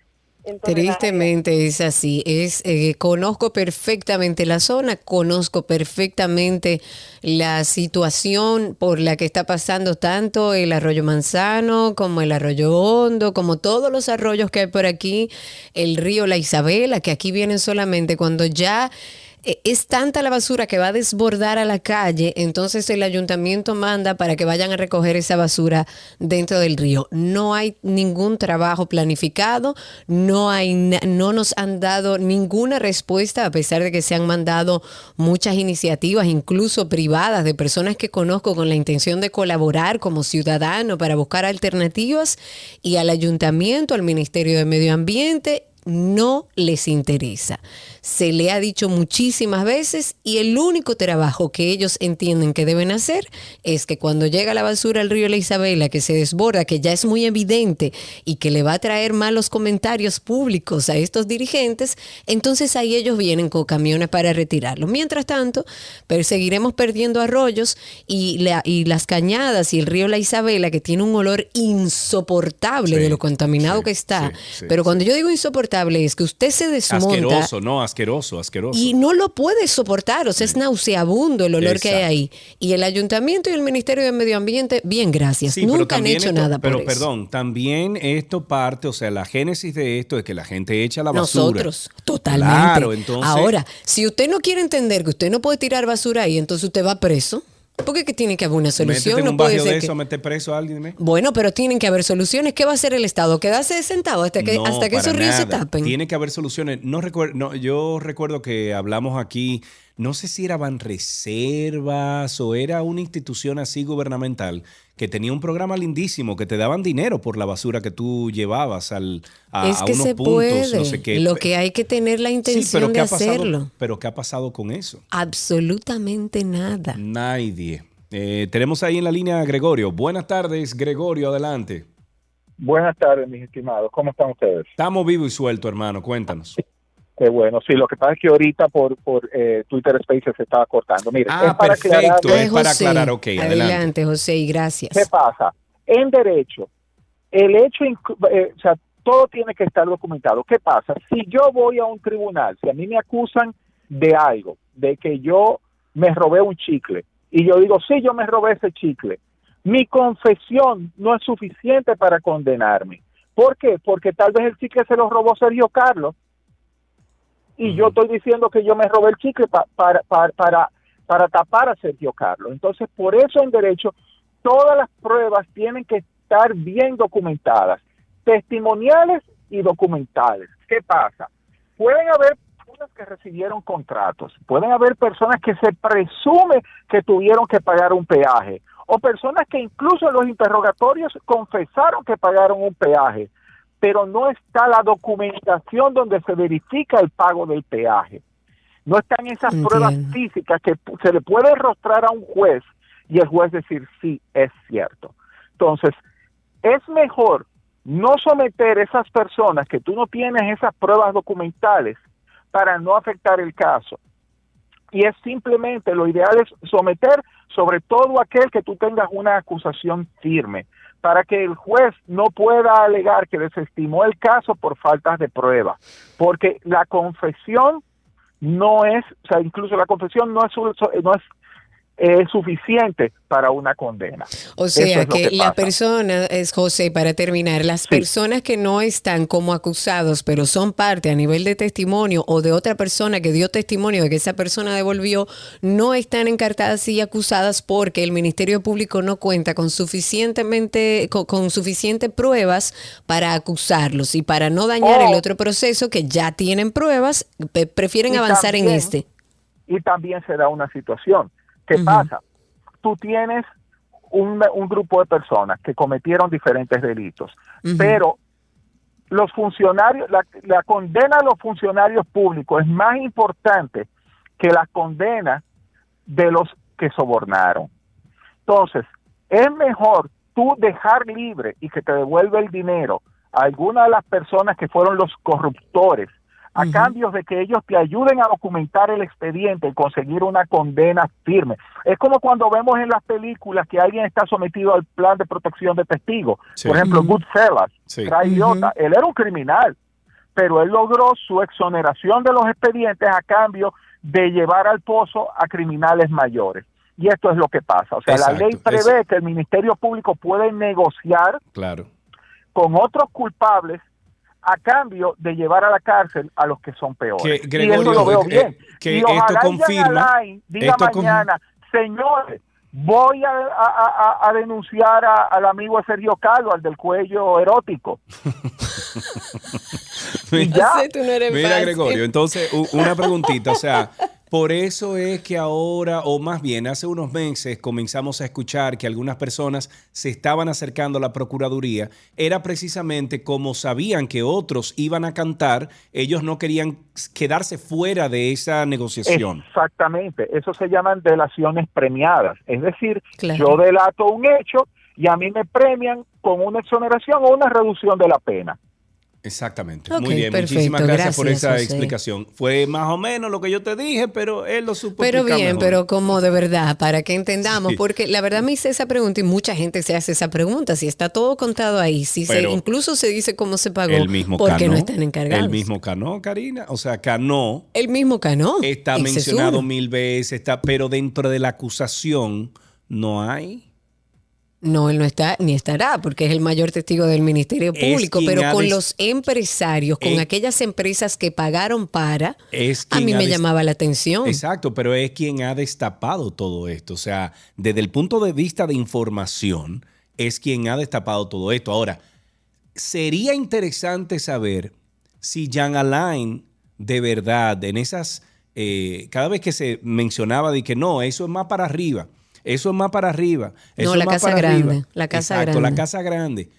Sería interesante saber si esa casa grande de verdad estaba involucrada, si hay eh, eh, evidencia de que la casa grande estaba involucrada, o si era Jan Alain que hacía un- un- una historia. No, de que lo esto. utilizaba como cuco. Eh. Eh, para retomar el tema de la Isabela, dejar que el caso Medusa un poco más atrás, nos escribe Víctor Pérez y dice, Karina, Sergio, el río Isabela era utilizado para distintos deportes acuáticos. Sí, Y debido a toda esta contaminación ya nadie asiste al río. Yo era una que utilizaba el río donde mi hijo iba a un lugar que hoy es recreativo, que es el patio de Alfredo.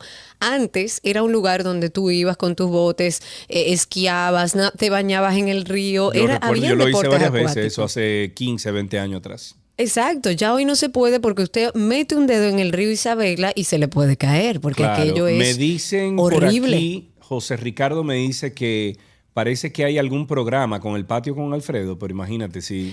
No, lo que está puedo- haciendo el patio de Alfredo es una iniciativa completamente privada, en vista de que nadie le ha hecho caso, ni a él ni a ninguno de los que de alguna manera hemos tenido acercamiento. Sí.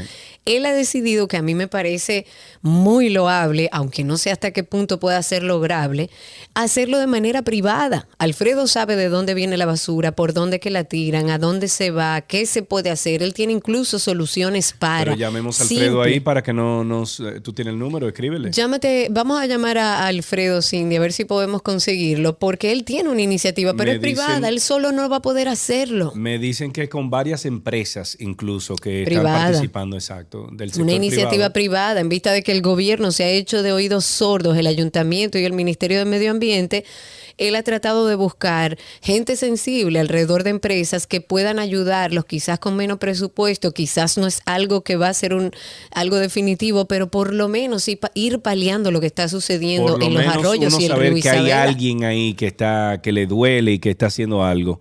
Eh, vamos a ver si podemos llamar a Alfredo. Mándale el teléfono de Alfredo, please, a, a Cindy para ver si lo puede llamar, que no lo tengo aquí.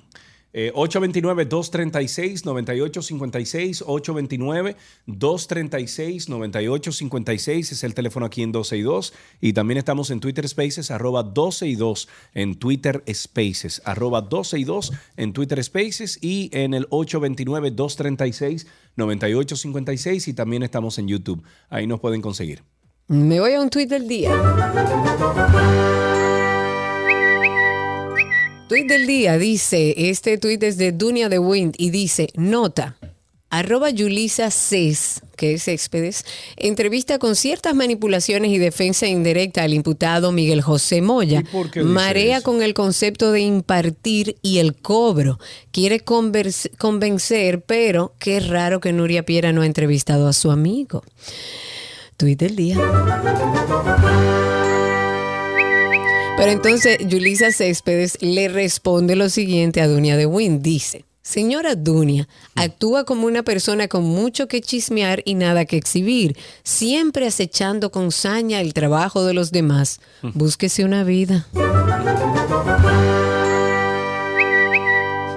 Eh, una jueza del Distrito Judicial de Hermanas Mirabal impuso tres meses de prisión preventiva a una mujer que falsificó documentos para vender un vehículo sin la autorización de su propietario. Oh. Esto fue en el municipio Tenares. El Ministerio Público indica que Yudelka Santana Brito compró el vehículo con la finalidad de utilizarlo para la- la- el alquiler y que Espinal Núñez era quien se encargaba de buscar a los clientes a cambio de un porcentaje de las ganancias. El documento destaca además que el propietario del Jeep eh, bueno, del SUV marca Honda, eh, se lo dejó a la imputada para que lo alquilara, dejando dentro de una gaveta la matrícula original, la cual fue utilizada por la encartada para vender el vehículo sin consentimiento. Ante el Tribunal de Instrucción, el fiscal José Orlando Liriano explicó que Espinal Núñez falsificó eh, la firma de Santana Brito y realizó el traspaso del vehículo mediante un acto de venta a favor del Amelvi Miguel Pérez, quien permanece prófugo. Oye, eso. Ahí tenemos a través de Twitter Spaces. A ver, parece que hay un problema con Twitter Spaces hoy. Tenemos a FD Trainer no, que dilo, está. que todo el mundo se ha, hecho, se ha ido a YouTube. Hay 153 personas conectadas en YouTube ahora Eso mismo. es en YouTube y yo tengo que soltar en Twitter Spaces. Spaces. Ya eso. No, no, no Eso se va a soltar. Bueno, a menos que la, la gente diga que no. Está bien, me voy con... Está bien. Dionisio Ventura está con nosotros. Adelante, Dionisio. Habilita tu micrófono para escucharte al aire. Recuerden que estamos en Twitter como 12 y 2. Por ahí en Spaces pueden hablar con nosotros. Cuéntanos, Dionisio. Sí, buenas tardes. Desde Panamá le hablo igual que todavía estamos por aquí. ¿Cómo está la situación Oiga, en eh, Panamá, Dionisio? Pues la situación todavía está un poquito fuerte. Está un poquito fuerte. Todavía no han entrado en, en soluciones, no hay arreglo. A un momento hay todavía provincias que están cerradas y todavía están en la mesa de diálogo, pero no llegan a un acuerdo. Bien complicado está Panamá. Bien complicado. Cuéntanos. gente- Yo llamo es porque, ¿cómo es que se llama la persona esta que estuvo preso, que estuvo llorando con Chanalain? Soto Eh, o Moya. ¿cómo? No, no, Miguel, Miguel José de Moya. A Miguel José de Moya. Yo le preguntaría a Miguel José de Moya junto con Yadran, cuando ellos estaban recibiendo los 20% de todo este dinero, ¿lloraron también?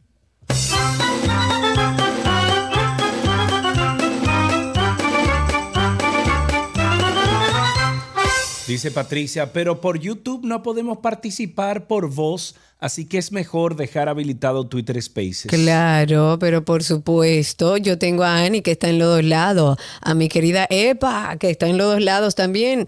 Y si ustedes quieren hablar, soliciten por ahí ser hablantes. Ustedes solicitan ser hablantes y yo les doy paso. Búsquennos como 12 y 2 y el teléfono en cabina es 829-236-9856.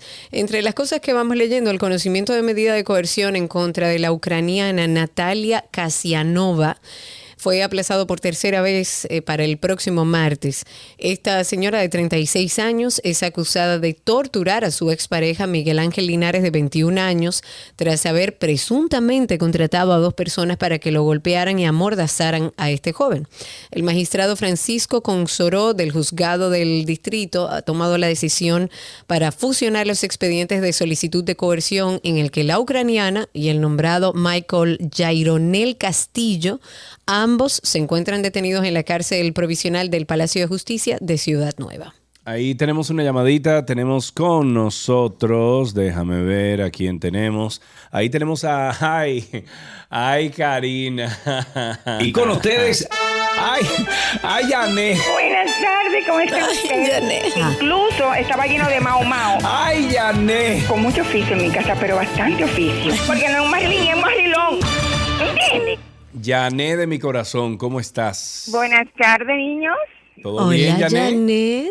Cari, mi amor, cuídate porque andan muchos virus. Cuidado con esos virus. Muchacha, yo ando muy grave, tú no te imaginas. No, mami, que tú eres delicadita. Me mantuve una cosa pequeña, pero delicada. Ah, Muy bien, muchas Muy gracias. delicadita. Dime, Sergio, ¿cómo te está yendo, mi amor? Yo estoy vivo, yo estoy vivo, Yané. No hay nada más que eso. Estoy vivo y a salvo. Después Pero ¿y de ahí- virus? ¿Y qué es lo que pasando? Virus aquí, virus allá, dime. Yo no sé, ayer, ayer yo estaba en mi oficina recogiendo unas cuantas cajas y eso. Y un amigo eh, me dijo, mira, voy a pasar por allá eh, a saludarte, no sé qué. Digo, ven acá. Tú no tienes monkey, tú no tienes monkeypox, tú no tienes COVID, tú no tienes nada de eso. Nada Me dice, que Sergio, mejor no paso. Digo, no, ven, pasa, ven, Pero, pero. mi amor, y estos monos ahora, ¿y qué es lo que está pasando? Pero dime. No, no, no, no, no. ya no, no, tenemos que ir, ya no tenemos que ir al zoológico porque estamos monos por todos lados. Entonces, dime qué es lo que está pasando. Mira, Janet, me están diciendo aquí que quieren conocerte, que tú, tú tienes un club de fan muy grande en nuestra comunidad de 12 y 2. Hay una juntadera el 26 de agosto, anótalo Sí, por yo ahí lo que escuché, tienes que yo ir. lo escuché. yo- Bueno, te aparecete vale. por ahí, Yané. Yo le escuché. No, no te rías, no. Digo, se que va para allá para bailar salsa y merengue, mi amor, para allá voy.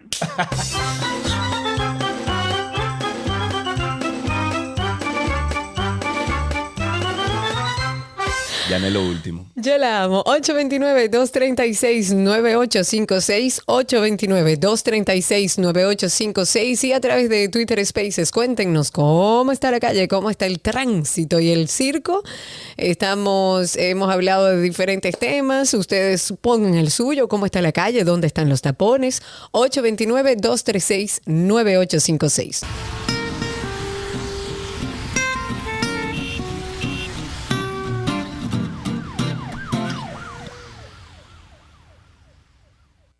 Estamos de regreso en Tránsito y Circo, 829-236-9856, 829-236-9856, el teléfono aquí en 12 y 2 y también estamos en Twitter Spaces, arroba 12 y 2 en Twitter Spaces. Vamos Estamos- a comunicar. Eso Diga. mismo iba a decir. Estamos tratando de comunicarnos con Alfredo. Para aquellos que acaban de sintonizar, Alfredo, eh, bueno, es una persona que el que lo conoce sabe que es muy sensible a nivel medioambiental, muy activo. Es como yo siempre he dicho que Alfredo es como un muchacho estirado porque es que le desborda la energía. Y Alfredo está en ese lugar que yo estaba comentando que hace muchos años, en mi época eh, más joven, yo eh, iba a ese lugar a hacer deportes acuáticos, a disfrutar del río La Isabela y nos bañábamos en el río. Y hoy hemos llegado a un punto donde usted no puede entrar ni un dedo a ese río por la negligencia, la apatía de, nuestras, de, de nuestros gobernantes y de nuestras autoridades, tanto del ayuntamiento como del Ministerio de Medio Ambiente. Alfredo ha querido, en vista de que, bueno, se nos han cerrado muchas puertas, Alfredo por su lado, yo y otras personas también de la zona, se han acercado tanto al ayuntamiento como al ministerio sin respuesta alguna. ¿Qué sucede? Alfredo, como él no puede estar tranquilo, decidió que él le iba a dar para adelante a eso, así fuera solo, porque es una persona que está viendo lo que está pasando con los arroyos y el río. Lo tenemos en la línea para que nos explique un poco. Alfredo, ¿cómo estás? Bienvenido, amigo. Hola, hola Karina y Sergio, ¿cómo están? Estamos vivos, hermano. Estábamos comentando sobre. Adiós, gracias, qué bueno. Estábamos comentando sobre la situación que se vive con, con ese rito que tanto nos da a nosotros problemas, a, a la ciudad incluso, y el desagüe de toda esa basura y, y aguas negras. Estábamos preguntándonos qué está haciendo el, el- el- el alcalde, qué está haciendo la alcaldía, qué está haciendo la ciudad en cuanto a eso, y nada, no, no encontramos muchas respuestas. Sin embargo, se mencionó que tú y unas cuantas empresas privadas tienen algún programa para de alguna forma sanear o educar sobre el- la basura que se vierte en, en el río. Cuéntanos un poquito más, Alfredo. Mira, evidentemente no se está haciendo nada. Pues, como una forma de introducción, te digo que en los nueve años que yo tengo operando el patio en este sitio, el deterioro ha sido, o sea, eh, progresivo de una forma Horrible. eh, despeluznante, horrible. O sea, es una cosa que Antes nosotros veíamos que se acumulaba algo de basura cada dos, tres, cuatro meses. Ahora es que llueve, se limpia y a la semana próxima está otra vez lleno de pañales, de, de, de, de desechables, De todo, de plásticos, de Eh, potecitos de, plástico, cloro. botella, potecito, de todo, o sea, todo tipo de basura. Entonces, nosotros, yo estaba haciendo eh, un levantamiento. El proyecto mío, eh, yo lo dividí en tres etapas. La primera es identificar todos los puntos de entrada de contaminación de, de a todos los arroyos y cañadas del río Isabela y el arroyo Manzano, porque donde, donde yo estoy es la confluencia del arroyo Manzano con el Isabela. Entonces a mí lo que me interesa es resolver de aquí para arriba. Te voy a empezar de atrás para adelante. Pero Alfredo, ¿tú Mi sigues, en la misma, ¿tú sigues en la misma marina ahí o, o tú te mudaste de ahí? En la marina. No, no, no, estoy lugar. aquí en la marina. Ok, ok, Exacto. ok. En el mismo sitio. Ok. Entonces el sueño mío nace de que yo tengo la esperanza de poder poner, así como tengo tantas disciplinas deportivas aquí en el patio, yo quiero poner que en algún momento aquí se entrenen niños en remo y canotaje. Uy, que eso no sería es una disciplina genial. con bien. buena representación en otro Que país. ahora no se Y este puede. es el mejor spot en Santo Domingo Claro. posible. Claro. Me matan los padres de los niños si yo intento No, meterlo al agua así como está. O sea, sería una locura. Pero bueno. Pero déjame hacerte eh, una pregunta, entonces- eh, eh, Alfredo, discúlpame que te interrumpa. Más allá de que sabemos que tú tienes años en esto, ¿tú has tenido acercamientos con las instituciones que deberían velar por lo que estás velando tú como ciudadano preocupado? O sea, has ido al ayuntamiento, has ido al Ministerio de Medio Ambiente, has expuesto esta situación que ellos saben, porque ellos lo saben. ¿Y cuál ha sido la respuesta? Mm, No, mira, la verdad es que yo he querido primero hacer el levantamiento y llevarle el proyecto ya con soluciones, porque ellos saben lo que hay. Y definitivamente en un momento yo hablé con Fellito y me dijo, Alfredo, el dinero está para resolver, pero no veo que se tome ninguna iniciativa. Entonces, no sé si es que están o no están haciendo o cómo lo están haciendo, no tengo idea, pero hablé la semana pasada con Iván Gómez, que estaba con la alcaldesa en ese momento justamente, y hablé con él y le pasé los videos que ya yo hice del levantamiento. No creo que lo hayan podido ver juntos porque los dos videos, o sea, duran media hora uno y 45 minutos el otro. Eh, pero ya, ya, ya como ya yo tengo el material de dónde que están los puntos exactos, ya entonces tengo ahora un equipo de agrimensores averiguando de quién son la tierra donde están todos estos principales puntos de entrada de contaminación, porque eh, nunca va a ser el mismo trato si son invasores o si son los mismos dueños de la tierra que están ahí. Entonces eso va a pasar a mano de un abogado ahora que me va a decir, bueno, la ley te ampara en esto, en esto y en esto, se va a poder hacer con esta gente, la propuesta es esta, y entonces de ahí pasa a un equipo de arquitectos que vamos a diseñar las soluciones de cada sitio para que cuando lleguemos ya a donde tienen que poner los cuartos, esto yo lo, lo estoy haciendo yo a pulmón, Sí. porque yo vuelvo y te digo, yo yo quiero resolver con esto, porque por porque soy eh, un interesado en Loco, porque te duele, porque me Alfredo, duele, porque te duele, porque tienes vi- mucho tiempo viendo el vida. potencial que tiene el río ahí, te duele, loco, por eso. Compadre, es una vaina que da lástima, de verdad. O sea, tú ver eso y que lo que te dé es asco en vez de deseo de tirarte al agua en medio del calorazo este que hace, es una cosa que, que lo que da es, es lástima. Tú, entonces, yo no puedo ahora mismo acusar a ninguno, a ninguna institución de que, de que no me están haciendo caso, porque la verdad es que no le he llegado. Eh, ahora, como te digo, ahora ya tengo todo armado, estoy en medio del campamento, estoy un poquito sofocado y como quiera, eh, la semana pasada vino eh, por Fellito, vinieron unas, unos eh, inspectores de aquí de la planta de tratamiento de la Sursa y acordamos que mañana yo lo voy a sacar en bote para identificar un punto que está entrándole una agua negra al río Isabela. Lo que pasa es que yo todavía no he hecho el de levantamiento de del lado del río. Isabela. Esto ya yo sé de dónde viene, son los exhibiados del, del, del Duquesa. Ah, porque en un momento eso estaba en una laguna, pero aparecieron unos genios en la gestión anterior que le abrieron un canal con Wow. equipo Ajá. pesado Wow, para que eso se desahogara Ajá. para el río, porque aquí importa. Sí, porque no, lo importante es que se vaya, el río no lo vea. negro, negro. O sea, eso pone el río negro, negro, Y negro. Alfredo, como, o sea, entonces, ¿a qué, eh, ¿a qué nivel está el, el verter los, eh, los desperdicios de, de todo, todas esas diferentes como eh, agrupaciones de gente que vive alrededor del río? ¿En qué quedó eso? Mira, hay sitios que es basura que entra de la calle porque tú sabes que aquí la gente no hay sanción o son como 17 pesos. Entonces sale tampoco ponerle una multa a alguien que los mismos policías no la tiran, no le, no le buscan, no, no están mirando a quién ponerle una multa. Eh, entonces, en la calle hay mucha basura que donde, por ejemplo, por todo este lado de aquí de Arroyondo, que hay muchas pendientes, todo termina en arroyos y cañadas. Entonces, toda esa basura que sale, que está en las calles, se va directica para los arroyos. Eso es una parte.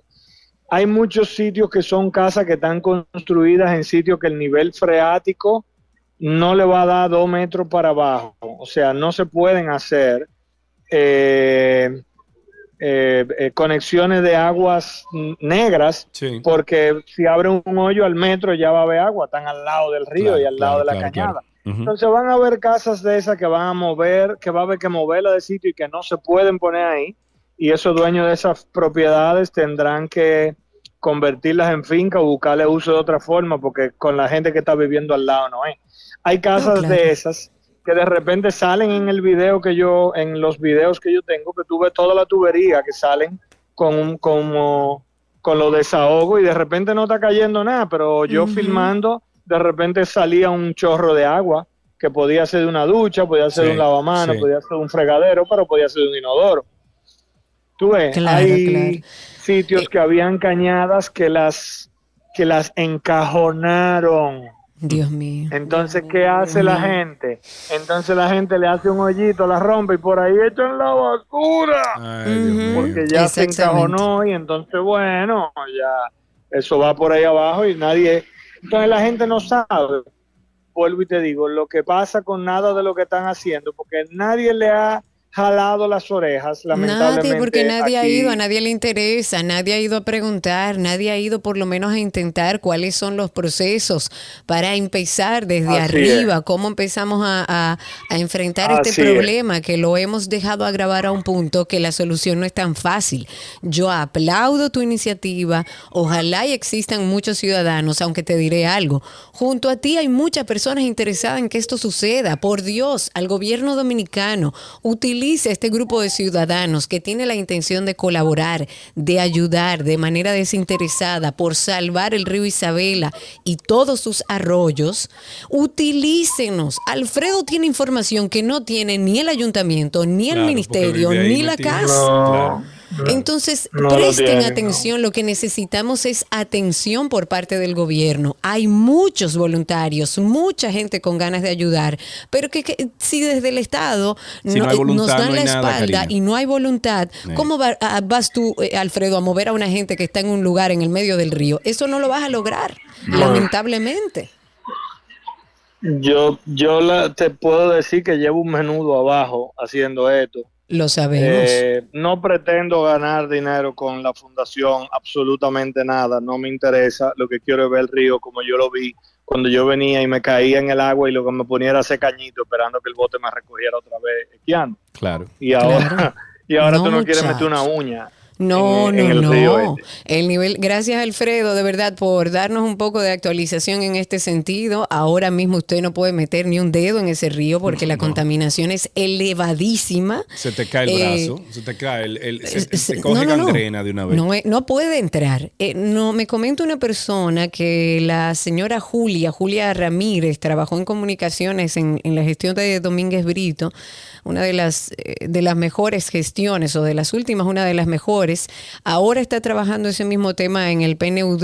Ellos están coordinando algo eh, con un tema del interceptor de los SAMA y una como la plataforma de gestión de residuos, pero la realidad es que es muy lindo ese interceptor en el Osama y todo ese, pero si usted no se va para arriba, a ver de dónde que viene esa basura, como ha hecho y ha grabado Alfredo. Si usted no va a ver, espérate, sí, la vamos a agarrar aquí abajo, pero vamos a ir allá arriba. A ver de dónde que está saliendo, cuáles son los desagües que están saliendo al río. O sea, ¿cómo es posible que hemos llegado a este punto bajo la apatía y la mirada de las autoridades? Y no, no es que no sea solucionado, es que ni siquiera se habla de eso. No, para nada. A nadie le interesa el río Sama, ni, ni- digo el río Isabela, ni ninguno de sus arroyos. Eso es mugre, que yo lo que creo es que ellos quieren ganarse eso en tierra para tirarle tierra y construir y ganarse lo suyo. Será. Hasta aquí vamos a dejar Tránsito y Circo. Gracias por todas las llamadas, gracias por los comentarios ahí en YouTube y muchísimas gracias a los amigos de Twitter Spaces. Ya regresamos con mucho más aquí en 12 y 2. Pero usted nunca le ha dado un cariñito a su gordito, su gordito, su gordito. Había una vez un circo que alegraba siempre el corazón. Sin temer jamás al frío o al calor, el circo daba siempre su función. Siempre viajar, siempre cambiar. Otro país, otra ciudad. Es magistral, sensacional. Somos felices al conseguir a un niño hacer reír.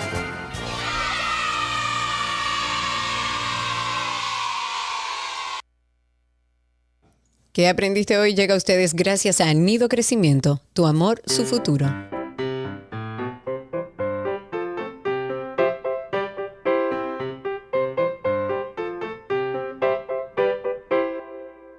Ya estamos aquí en ¿Qué aprendiste en el día de hoy? Y creo que tenemos aquí en la línea, creo que tenemos a Lía. Hola Lía, ¿cómo estás? Lía, Muy bien. Qué bueno. Lía, ¿qué edad tú tienes? ¿Cuántos años? Nueve, Nueve años. Y me imagino que estás de vacaciones, ¿verdad? sí, ¿Y qué usted está haciendo de vacaciones, jovencita? todo. De todo, como por ejemplo. Ah, estaba en Samana en la playa. Uy, qué envidia. qué rico. ¿Y no te llovió allá cuando tú estuviste en la playa? No, muy poquito. Muy poquito, ok, muy bien. Cuéntame entonces qué otras cosas estás haciendo, porque dijiste mucho, pero no me especificaste qué exactamente. Eh, fui a Samana, hay muchas playas. Pude conocer los cacao. Uy, qué lindo. Bastantes playas. Uy, qué lindo. Y mira, ¿tú te sabes algún chiste, una canción, una poesía? Eh, un- es que ahora no me recuerdo. Ay, Dios mío, ¿cómo no te vas a recordar? Una adivinanza, ¿no tienes por ahí? Mm, Igual vamos a darte tus regalitos. Muchísimas gracias por llamar, Lía, y hasta aquí, ¿qué aprendiste hoy?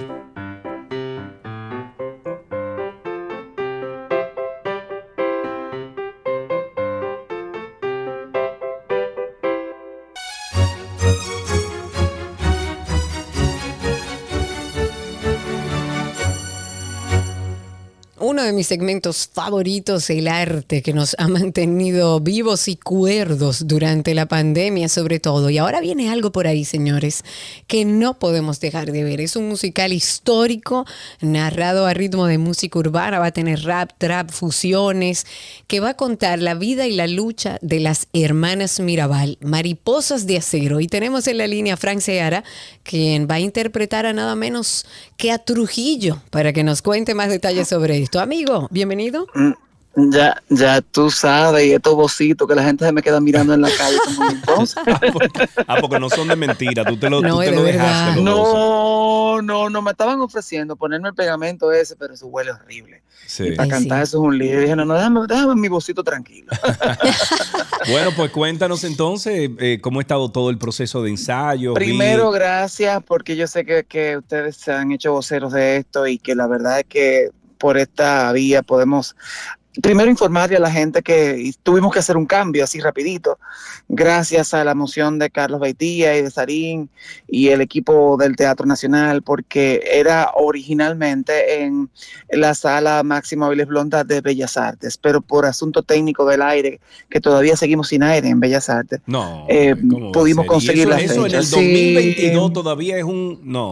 Ay, sí, sí, sí, sí. La verdad que y aprovechamos para hacer un llamado a las empresas privadas que siempre colaboran, porque esto es nuestro, o sea, nosotros somos dolientes y voceros de lo que haya que hacer.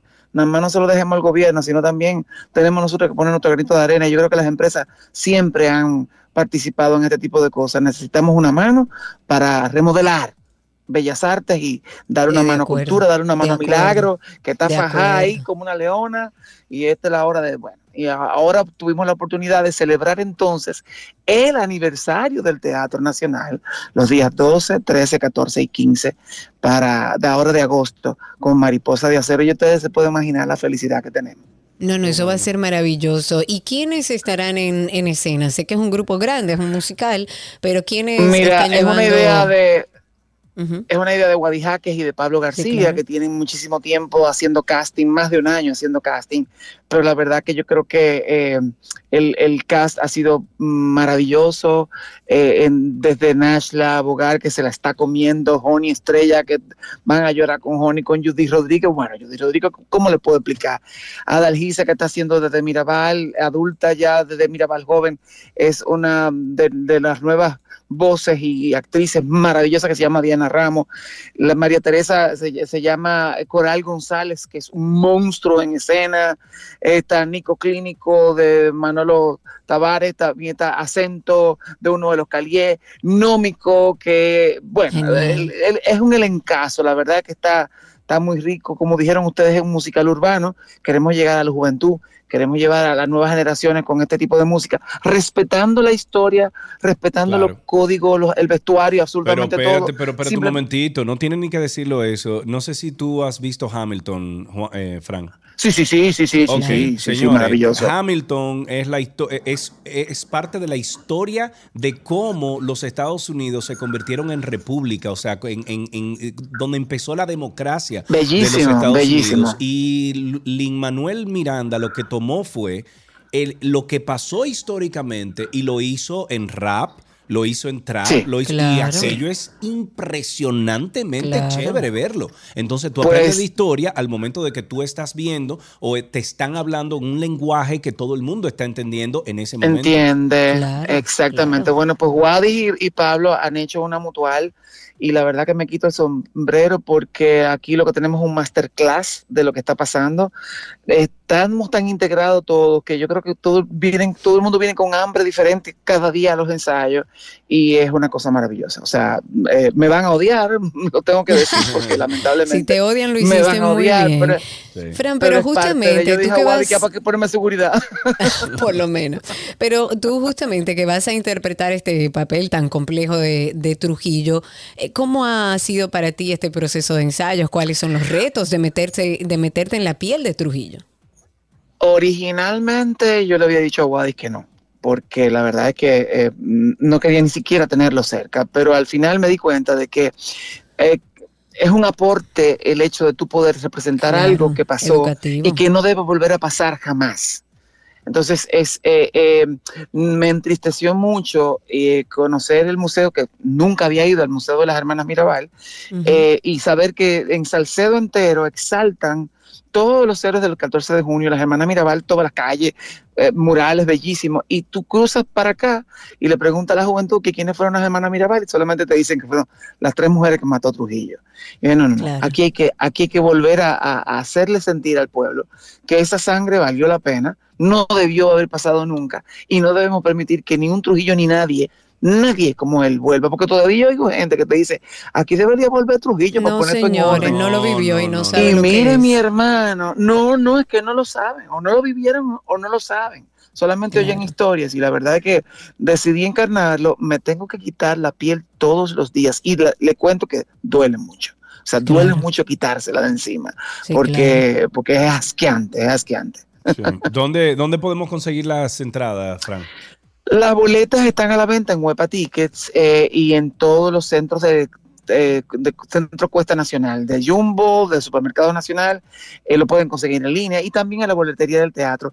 Por el cambio que hicimos de escenario, hasta mañana martes comienzan a venderlas y todas las boletas que se vendieron para Bellas Artes, Huepa Ticket está llamando a cada una de las personas que compraron para ofrecerles el mismo asiento que tienen los días 12, 13 y 14 y los que se fueron al segundo fin de semana, ofrecerles moverlo o simplemente eh, tener su dinero en mano de vuelta. Qué bueno, Fran. eh, nos encanta hablar contigo, tú lo sabes, nos encanta lo que están haciendo.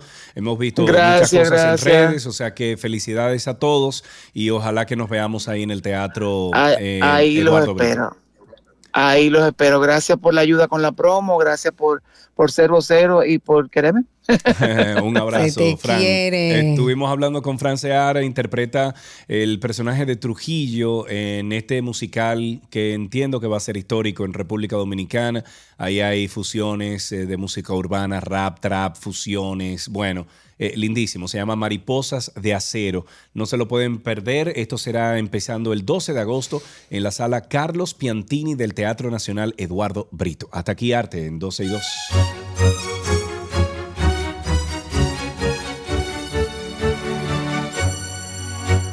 Las noticias actualizadas llegan a ustedes gracias a la Asociación La Nacional, tu centro financiero familiar, donde todo es más fácil.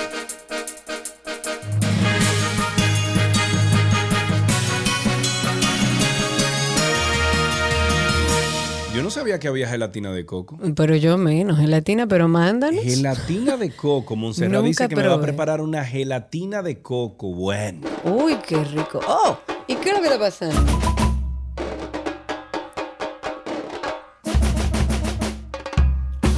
La Suprema Corte de Justicia rechazó un recurso de casación interpuesto por Odebrecht contra una sentencia civil que autoriza a la empresa Consultores Contratistas con, con, Conamsa de Ángel Rondón a, trabaja, a trabar, a trabar embargo. Bueno, a trabar embargo retentivo por la suma de, de más de 51 millones de dólares a la constructora brasileña. La decisión de la Suprema le fue notificada el 29 de julio en curso eh, a obras públicas, la consultoría jurídica del Poder Ejecutivo, INAPA, la Contraloría General y la Ingeniería Estrella, eh, con quienes Odebrecht tiene abierto créditos pendientes a su favor por concepto de contratos de cesión de derechos suscritos eh, por una serie de obras que ejecutó en República Se Dominicana. El presidente del voluntariado de gays, lesbianas, bisexuales y trans, Jimber Félix, pidió a los miembros de esa comunidad abstenerse de utilizar la red social Grinder por los rie- riesgos que representa para la seguridad de quienes se contactan a través de ella. Advirtió que la red usada comúnmente por hombres gays y bisexuales para localizar y comunicarse con otros que tienen esa misma orientación sexual frecuentemente es la vía por la que se atrae a personas que luego son víctimas de distintos delitos y agresiones que van desde robos hasta la muerte, como es el caso de- del joven Frederick Pérez Ventura de 32 años, cuyo cadáver fue hallado el pasado día 17 en el municipio de Pedro Brán, según han establecido las autoridades. Ojo, no solamente esa aplicación, cualquier Todas. aplicación, cualquier aplicación de cita, Tinder, eh, Grinder, eh, bueno, hay, hay varias. Tengan cuidado, señores, tengan mucho cuidado. Sí, señor. Y si van a conocer a alguien, háganlo a través, por ejemplo, cítenlo en un lugar público, un restaurante o algo que se sienten a hablar primero, porque ustedes no saben quiénes están detrás de esos Claro. per- perfiles. Cuidado ahí.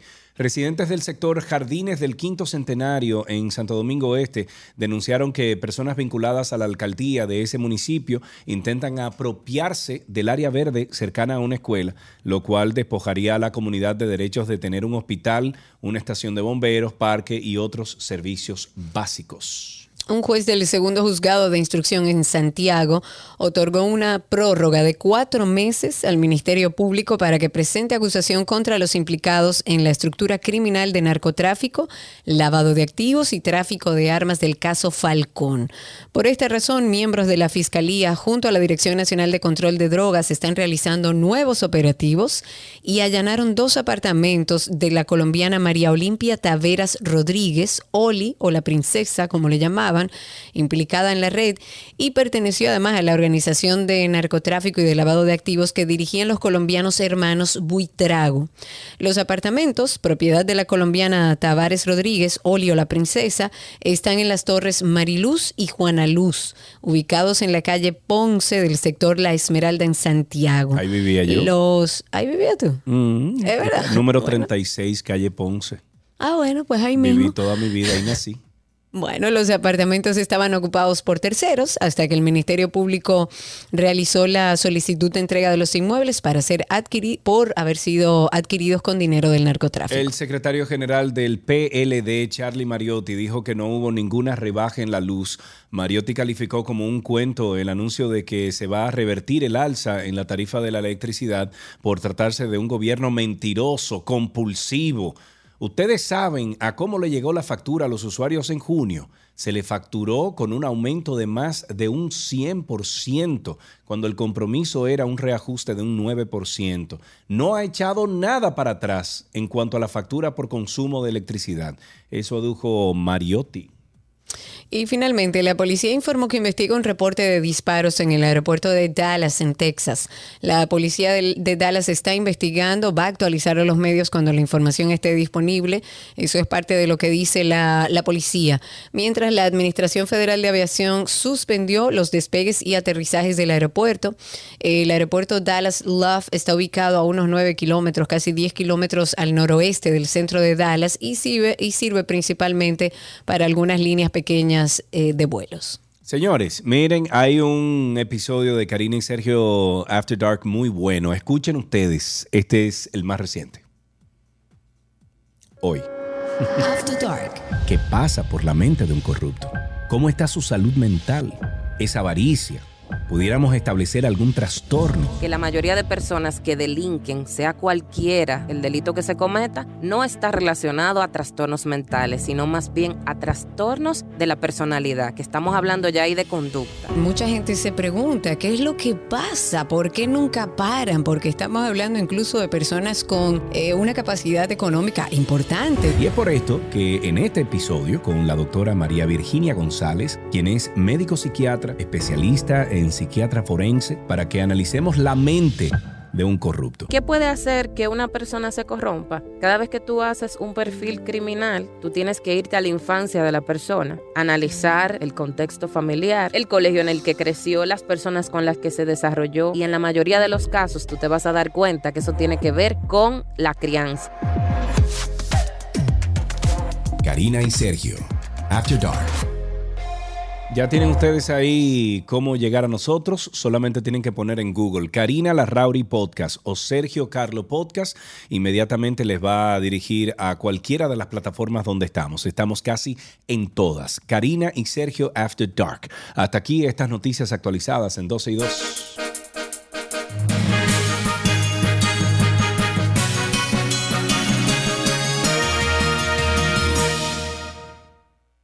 Las noticias actualizadas llegaron a ustedes gracias a la Asociación La Nacional, tu centro financiero familiar, donde todo es más fácil.